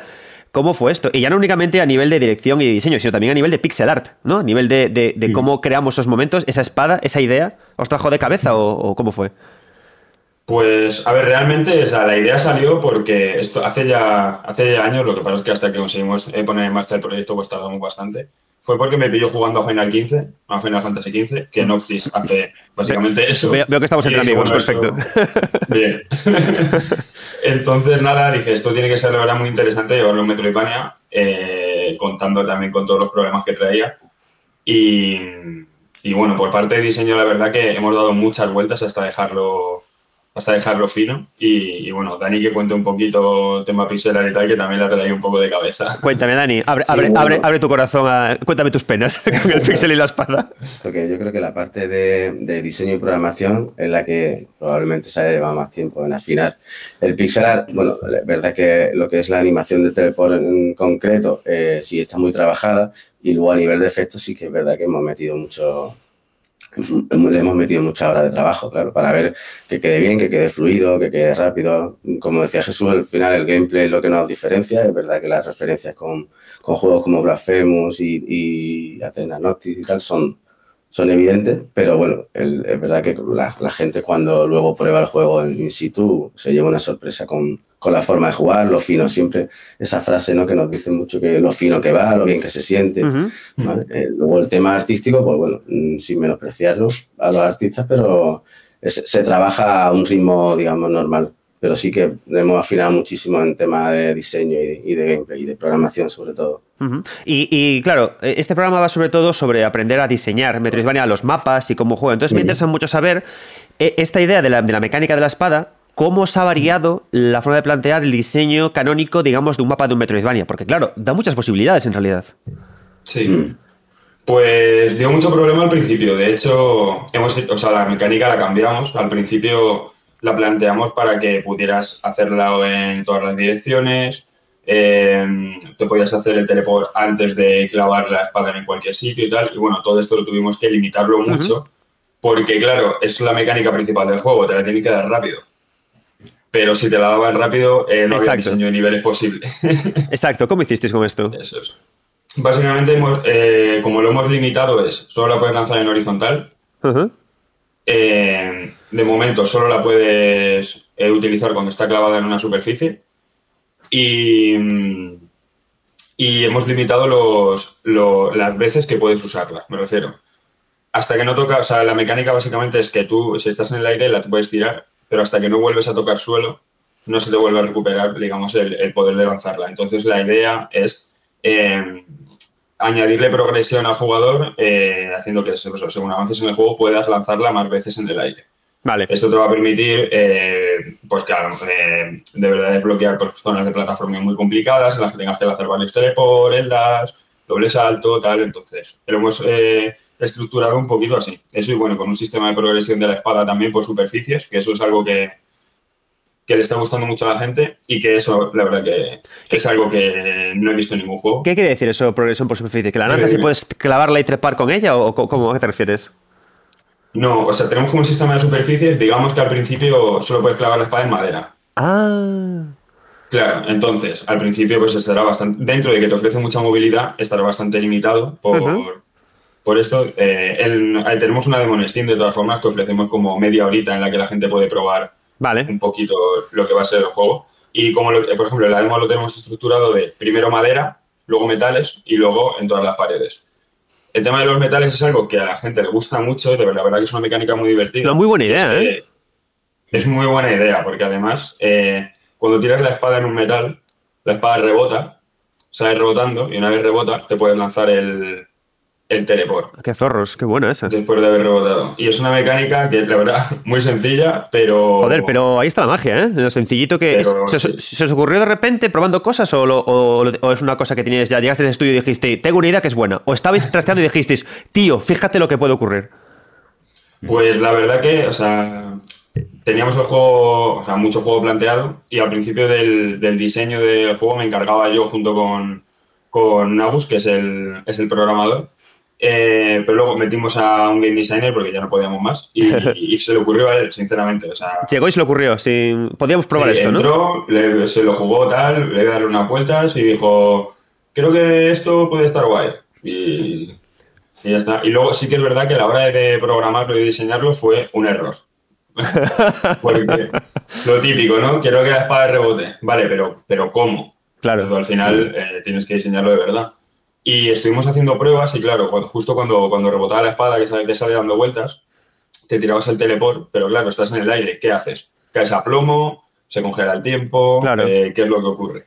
Y por un error en el que el salto no estaba bloqueado, yo le di al, botón del teleport y a la X a la vez para saltar y salió disparado el personaje. Y, estaba con agujeros programador y le dije, oye, esto está mal, eh, hay que arreglarlo. Total, que lo empecé a usar una y otra vez y dije, a ver, cuidado, que, que mola. Que mola. Pues por, sí, pues por ese error lo hicimos así, como si fuera un salto más y, está muy fino ahora. O sea, que tuviste un momento Bethesda de bug o feature, ¿no? Entonces. Literal, completamente. Y a, nivel, y a nivel de pixel, ¿cómo fue este momento también? Porque es que yo me imagino, eh, me imagino, Dani, que tú, claro, te veo ahí viendo cómo ellos crean y tú cagado, en plan de joder, y ahora hay que hacer esto, me cago en la mar y ahora tengo que poner el para esto.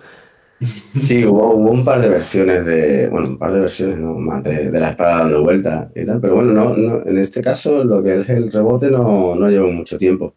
Sí que es verdad que el tema de, efectos, para que quedase todo muy fluido y que, y que, joder, que, al final lo que se basa principalmente en nuestra mecánica es el tema de la espada. Entonces ahí hay que afinar mucho.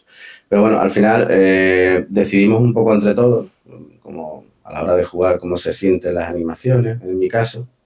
Y, creo que son un par de, versiones de la espada dando vuelta y el efecto contra pared y tal, algunos VF que hicimos, pero, vamos. Lo que sí que tuvimos mm. fue varias versiones de, de Pixel eh, del juego entero. Ahí sí que hemos, iterado mucho y hemos hecho muchas veces. Eh. Vale. Hasta que el juego se ha visto así. Con esto tengo una pregunta, porque claro, si de repente cambiabais, teníais una idea del juego, pero de repente cambiáis los materiales de las paredes para que funcione con esta mecánica, eso os obliga a la postre a cambiar partes de la narrativa y partes del diseño de escenarios, ¿no? Sí. ¿Cómo, cambió? Cuando llegaron estos materiales nuevos, ¿cómo cambiasteis incluso lo que contabais a través del escenario? Bueno, a ver, nosotros realmente, eh, o sea, seguimos en desarrollo, el juego le queda eh, bastante. Entonces, realmente lo que teníamos que, cambiar un poco era la demo completa. Entonces, bueno. Me gusta. Lo, que tenías que cambiar un poco era todo. Era todo. Entonces, sí. Entonces, básicamente, eh, nada, rehicimos todo el, todo el diseño de niveles y ya está. A ver, es verdad que, bueno, que como sabíamos que estábamos en, desarrollo y que quedaba mucho todavía por hacer, no teníamos nada final con lo que nos, con lo que nos tuviéramos que casar. Claro, pero, pero os afecta lo que contáis, porque ahora hay metal, hay, madera, hay cosas, ¿no? Y Si, por ejemplo, pones unos pantanos, ya no puedes poner una zona de metal ahí, ¿no? Porque veo que vuestro, juego es muy ambiental, muy de escenarios. ¿Os va a cambiar cómo contáis las cosas? ¿O no? ¿O es, un, videojuego? No me jodas, ¿sabes? ¿Cómo, es? No, no, no, sí, realmente nos va. Además, la narrativa y el lore es muy importante. Por eso, por, eso. Para nosotros en un Metroidvania. Y pues sí, bueno, a ver. La verdad que va a ser un problema para el futuro, porque eh, seguimos desarrollando. No hemos llegado a ninguna zona todavía en la que sea extremadamente abierta, eh, pero bueno, hay ciertas ideas, yo creo, de cómo lo podemos solventar. Tío, mete, los metales, obviamente, bueno, se pueden hacer cositas. Meted un gremio de carpinteros, un gremio de peña que va construyendo cosas y que va dejándolas por ahí, ya Y te van contando en plan lo del mapa, el mapa de, de Hollow Knight, que el tío va por ahí viajando y lo va colocando todo. Sí, sí. Eh, y mira, veo una cosa que, veo con vuestro juego, con, con Eden's Guardian, que, bueno, que comentabais antes que os influenciasteis de Game Kitchen, pero nadie se piense que es una influencia como fea, porque el propio Enrique Colin os puso en Twitter y os mencionó, en plan de qué buen trabajo está haciendo la gente y que es fantástico la inspiración y, avanzar con ello. Em, claro, veo que, que, como que el Metroidvania, y lo veo por vuestro juego, está avanzando hacia eh, una dificultad dura, mucho plataformeo, que, que nunca tuvo el género antes tanto plataformeo tan punitivo en realidad. ¿Creéis que eso es em, lo, que lo que los jugadores piden? O sea, lo que, lo que se demanda eh, eh, en contra de una exploración más Symphony of the Night que era corre, corre, camina, camina, corre, más libre. Mm. Bueno, yo creo realmente que hay, a ver qué opina Dani también, pero yo creo que digamos que hay como un poco dos vertientes ahora mismo, que es que eh, la saga Souls ha influido mucho en, los Metroidvania. Es un tema ese, ¿eh? o sea, es como se, han quedado para, aceite y patata, ¿sabes? Como perfecto. Sí. sí, Entonces, bueno, yo creo que ha influido mucho en la saga Souls, eh, influyó bastante en Hollow Knight y Hollow Knight es el Metroidvania ahora mismo moderno más influyente, yo creo que existe. Eh, antes todos querían ser Symphony of the Night, ahora todo el mundo quiere ser Hollow Knight, yo creo. Em, y, bueno, o sea, respecto al plataformeo y tal, pues eso, yo creo que hay como dos vertientes. El jugador que, le gusta más el combate, la exploración y ya está. Y luego los que demandan un poco algo de plataformeo. Eh, debido, yo creo, eh, a mucho a Hollow Knight y a, bueno, Celeste también ha hecho ahí, que no es un Metroidvania, pero, pero, tiene, tiene el, feeling. es verdad que tiene el feeling, sí. ¿Y queréis que el futuro va por aquí? Porque es que yo te lo digo porque ya no te hablo de, cómo queréis vosotros a nivel creativo, ¿no? O de cómo creéis que va, sino porque realmente hablé con un equipo que me decía que lo que un publisher pregunta es qué comunidad podéis crear en torno al juego. Y con eso, en base a eso, os publico o no, ¿no? Entonces, claro, entiendo que ahora vosotros, cuando se hacen juegos, yo lo haría, estéis muy pendientes de lo que la comunidad quiere y respondéis con, juegos con eso, ¿no? Pues os decía eso, ¿no? Si el futuro creéis, ya no solamente el presente, sino que el futuro va también por aquí, ¿no? Que es lo que la gente más demanda o incluso que más funcione y que más se vende. Porque yo personalmente creo que sí, los Souls, Lies of P o, Los of the Fallen, cualquier Souls que sale o lo difícil, funciona muy bien. Sí, yo creo que, a ver, yo creo que lo que hemos acertado. Mm. Realmente lo que, lo que ofrecemos, eh, digamos así, no es así, ¿vale? Pero a grandes rasgos es, ¿te gusta Blasphemous? Bien. claro, claro, claro. ¿Te gusta Hollow Knight? Bien también. Y creo que es como son los dos Metroidvania ahora mismo más influyentes de los últimos años. Y, creo que el mix entre ellos eh, es algo que sí que la gente precisamente. Creo que cubrimos una necesidad que no estaba. Vale. Sinceramente. Vale, em, ya como última pregunta, para no robaros más tiempo, este podcast lo escucha como muchos, muchos estudiantes, sobre todo de UNIR, que es donde yo doy yo clases, ¿no? Entonces, me gusta porque vosotros es un equipo joven que está arrancando con un proyecto muy ambicioso, la verdad. Y me gusta. Sí, o sea, tiene, yo tengo ganas de jugar. ¿eh? Gracias. Eh, eh, vamos, chavales. No, no, o sea, eh, cuando lo vi dije yo, joder, esto, esto mm. pinta muy bien, ¿no? Y me parece que tenéis una propuesta sólida y que vais avanzando de forma muy guay. Entonces, esa gente que nos está escuchando, que son estudiantes, esto es una cosa que le pido a toda la gente que viene al programa, ¿qué recomendación le daríais a estos pequeños equipos que empiezan a montar Metroidvania? Más allá de niños, la vida es cara, buscad un proyecto... Es decir, ¿qué, le diríais bajo vuestra experiencia? Oye, fijaos en esto, que a través de esto vais a sacar un buen juego. Bueno, a ver, lo primero diré algo que me dijo a mí Mauri en su momento, Mauri de Devin Kitchen, es eh, no metáis en un metro Ivania. no, a ver, no, fue así, simplemente que eh, es un desarrollo muy complicado y que eh, hay que tener un equipo con un mínimo de experiencia, yo creo. Puede ser que no, pero hay que tener un equipo con un mínimo de experiencia para llevarlo a cabo. He de decir que nosotros, en parte, podríamos ser la norma, o sea, la, excepción que confirma la, regla, porque sí que hay, hay, mucho, hay mucha gente en el equipo con, muchos años de, experiencia y que saben lo que hacen y tal, pero, por ejemplo, en, mi caso, eh, no es así. Yo vengo de toda la parte de sonido de, audiovisuales y tal, que no me había puesto nunca a diseñar un juego. Eh, pero bueno, a ver, que me voy por las ramas. Em, lo que, a ver, mi consejo sería que por lo menos que hagan una preproducción muy grande. Eh, que piensen, yo creo, más en, las mecánicas del juego que. O bueno, pues o sea, realmente añadir cualquier cosa a un Metroidvania siempre es un mundo, cualquier mecánica es un mundo. Entonces, yo, mi, por lo menos lo básico, básico es que cojan algo muy básico, que sepan que funciona y lo exploten al mm. máximo. sin complicarse demasiado. ¿Diríais entonces eh, que, porque me como la conclusión que, he ido viendo a medida que, os voy entrevistando, que en el, en el diseño de un mapa de un Metroidvania, el mapa da igual, lo que importa es hacer una mecánica potente, buena y hacer un mapa que le sirva, que encaje para ella. ¿Esa sí la clave? Desde nuestra perspectiva, yo creo que, sí, que es lo primero es preparar las mecánicas y preparar todo el diseño de niveles eh, que gire en torno a, lo que, a lo que has preparado. Claro, pero no al revés. Es decir, mm. no, no se hace un mapa increíble y luego metes el personaje. No, no. Haces un personaje, una mecánica todo guapa y luego ya el mapa que se adapte, ¿no? Claro, claro. Vale, vale. Sí, sí. Sí, en nuestro caso, Adrián, si me permite, en nuestro caso realmente surgió de, la mecánica, de la idea de Jesús, ¿no? Juntamos hace un montón de años.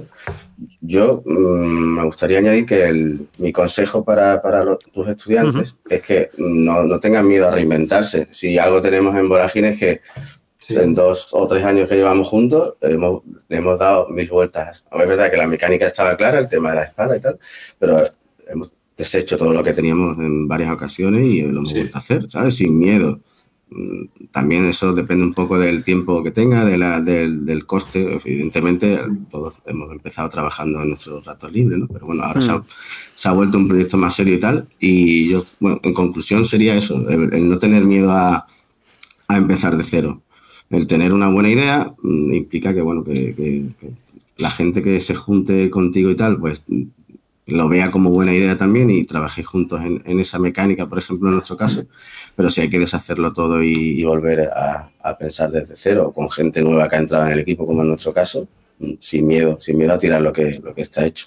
A ver, es, es verdad que es un punto peligroso, ¿no? Porque muchas veces, y le pasa a muchos equipos que empiezan a iterar, iterar, iterar y no avanzan. Y nosotros es verdad que un punto en el que, en el que estuvimos en ese, en ese momento también. Pero sí, o sea, en parte lo que dice Dani eh, tiene toda la razón. Eh, aseguraos de lo que tenéis, eh, o sea, que de lo que tenéis funciona. Hmm. Porque es eso, nosotros hemos cambiado el juego, hemos rehecho todo dos veces. apartado visual, hicimos el código de hecho. Hmm. pero bueno, es verdad que ya cuando lo hicimos teníamos las cosas mucho más claras. Perfecto. Entonces el consejo sería centraros en la mecánica y sobre todo jugad a Final Fantasy XV. no, bueno, muchas recoger muchas referencias, al final eh, hay que jugar mucho. Y bueno, una, voy a recalcar una cosa eh, para un Metroidvania y es el... Eh, esto me lo metieron a mí en la cabeza también con, con calzador y es el, rol del productor. Mm. Mm es un desarrollo muy largo, no es un desarrollo de tres meses, ni de seis, ni de un año. Probablemente un Metroidvania es un desarrollo de dos o más. Eh, y el rol del productor es súper, súper importante si, si, quieres cumplir plazos, y si no quieres retrasar todas las entregas, si quieres que todo vaya. Que va a pasar igual, pero puede que se descontrole igual, pero el rol del productor creo que es súper importante. Sí, estoy muy de acuerdo contigo. Entrevisté a varios productores justamente por, por esta cuestión y se habla poco de él, se estudia poco este rol, pero creo que estoy de acuerdo que es muy importante. Bueno, pues por mi parte, ya nada más, os doy las gracias por, hablarme de Dennis Guardian, por las ideas que me habéis dado, creo que son muy valiosas. Y únicamente os pido que eh, una fecha aproximada a los que la gente debería eh, tener en cuenta, bien sea para un posible Kickstarter, bien sea para una posible segunda, una fecha para que la gente esté pendiente de Dennis Guardian. Vale. Bueno, lo primero que voy a decir es, eh, tenéis la demo en Steam, la podéis jugar desde, desde ya y os lo recomiendo porque, porque de verdad que os va a gustar mucho. Em, fecha aproximada, voy a dar un intervalo. Venga, venga, vamos. Eh, voy a decir entre febrero y mayo. Perfecto, ahí lo dejamos. luego la gente que, esté pendiente de las redes, que es donde, donde decimos todo, donde anunciamos. Perfecto, pues Jesús Dani, nada más, muchísimas gracias y seguimos hablando. Muchísimas gracias. Hasta luego. Hasta luego.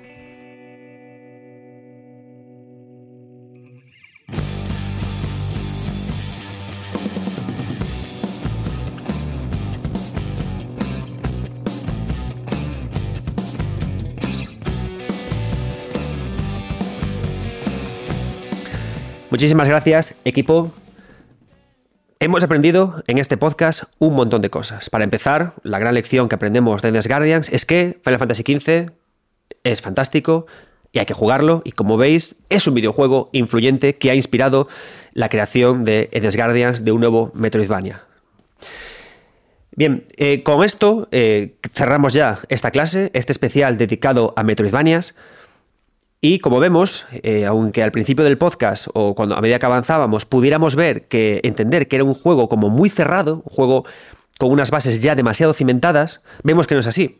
Treasures of the Aegean nos, enseña que hay mucho por lo que evolucionar, mucho camino por el que seguir sembrando, y lo mismo nos ofrece también la gente el videojuego Edes Guardian.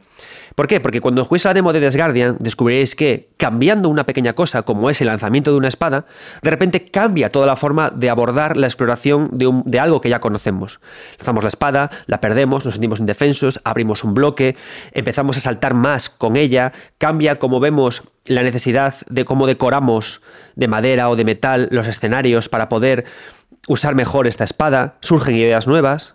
Así que la pregunta ahora es, si tú eres un joven diseñador, ¿Qué vas a cambiar de las bases preconcebidas para crear tu propio Metroidvania? ¿Vas a alterar el diseño de niveles? ¿Vas a añadir una mecánica nueva? ¿Vas a eh, crear una forma diferente de conseguir poderes? Quizás tu forma de narrar va a ser distinta. Como veis, las posibilidades siguen siendo eh, infinitas, con una de las cosas más positivas que tiene un Metroidvania, y que es algo que medio comenté cuando estaba hablando con, los con esta gente que diseña.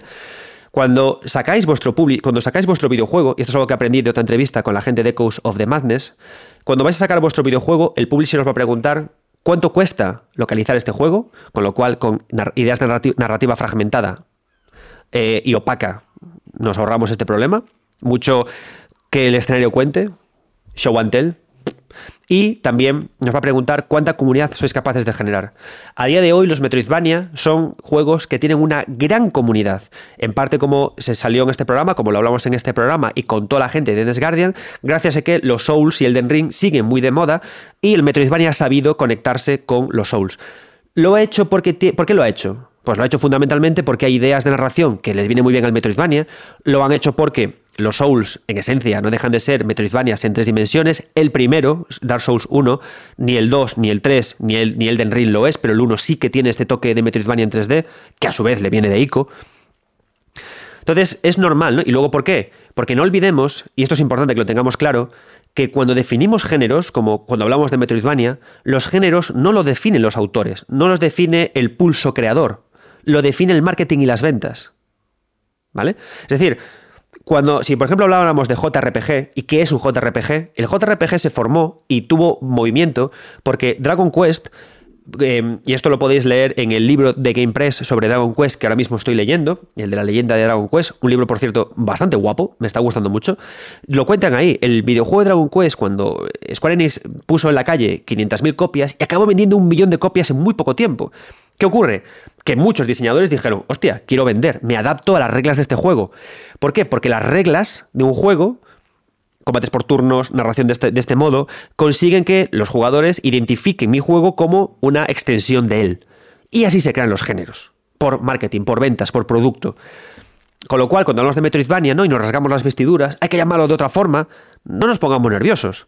Al final son etiquetas para identificar reglas comunes en varios juegos y así venderlos. los géneros no proceden de la academia, los géneros ni siquiera proceden de la divulgación, proceden de la confluencia de muchas reglas juntas y hay que llamarlas de alguna forma para etiquetarlas y vender los productos. Así que podéis llamarlo como queráis, pero Metroidvania es perfectamente válido para definir algo que quizás podríamos nombrar aventuras de hormiguero. Y nada más, muchas gracias a todos por apoyar estos programas. Queda muy poquito para que lance mi nuevo libro, Las los secretos de Girule, más allá de The Legend of Zelda, que sepáis que lo presentaré en Madrid, en Barcelona, en Bilbao y en A Coruña entre noviembre y diciembre, y que también estaré en Elche en la gala de eh, Iniciativa Podgaming, así que allí, si me veis, podemos tomarnos también una cerveza. Y nada más por hoy. Muchas gracias a todos por apoyar este programa. Especialmente muchas gracias a los que sois profesores y compartís este programa con vuestros alumnos. Que sepáis que me hace muy feliz cuando me lo contáis. Jolín, es que me encanta mucho que hablemos de videojuegos. Me encanta mucho que, hablemos, de que, venga gente que entrevisto, que os guste, que hablemos. Aunque algunas entrevistas que el señor Chen, mi querido eh, editor de sonido, a veces me lo dice, ¿no? Me dice, podríamos cortar cosas, déjalo puro. Porque en los silencios también hay magia, ahí también hay videojuego. Y Chen me dice, eh, vale, porque editar es un coñazo. yo digo, pues me vale como excusa. Nada más, espero que hayáis disfrutado de este podcast, espero que os haya eh, activado las neuronas para crear vuestros propios Metroidvania, para entender mejor este género, un género maravilloso. Y nada más, yo soy Adrián Suárez, estos 9 bits, y lo que os pido siempre y que espero que llevéis tatuado en el alma y en el corazón, nunca dejéis de jugar, porque el que deja de jugar muere.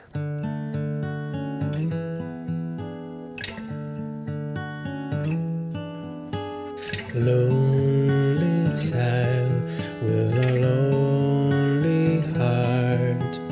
Don't be scared, there's lights in the dark.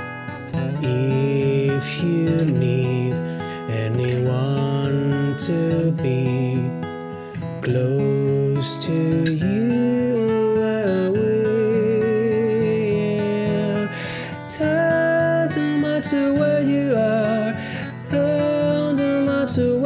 fine. I will become by your side.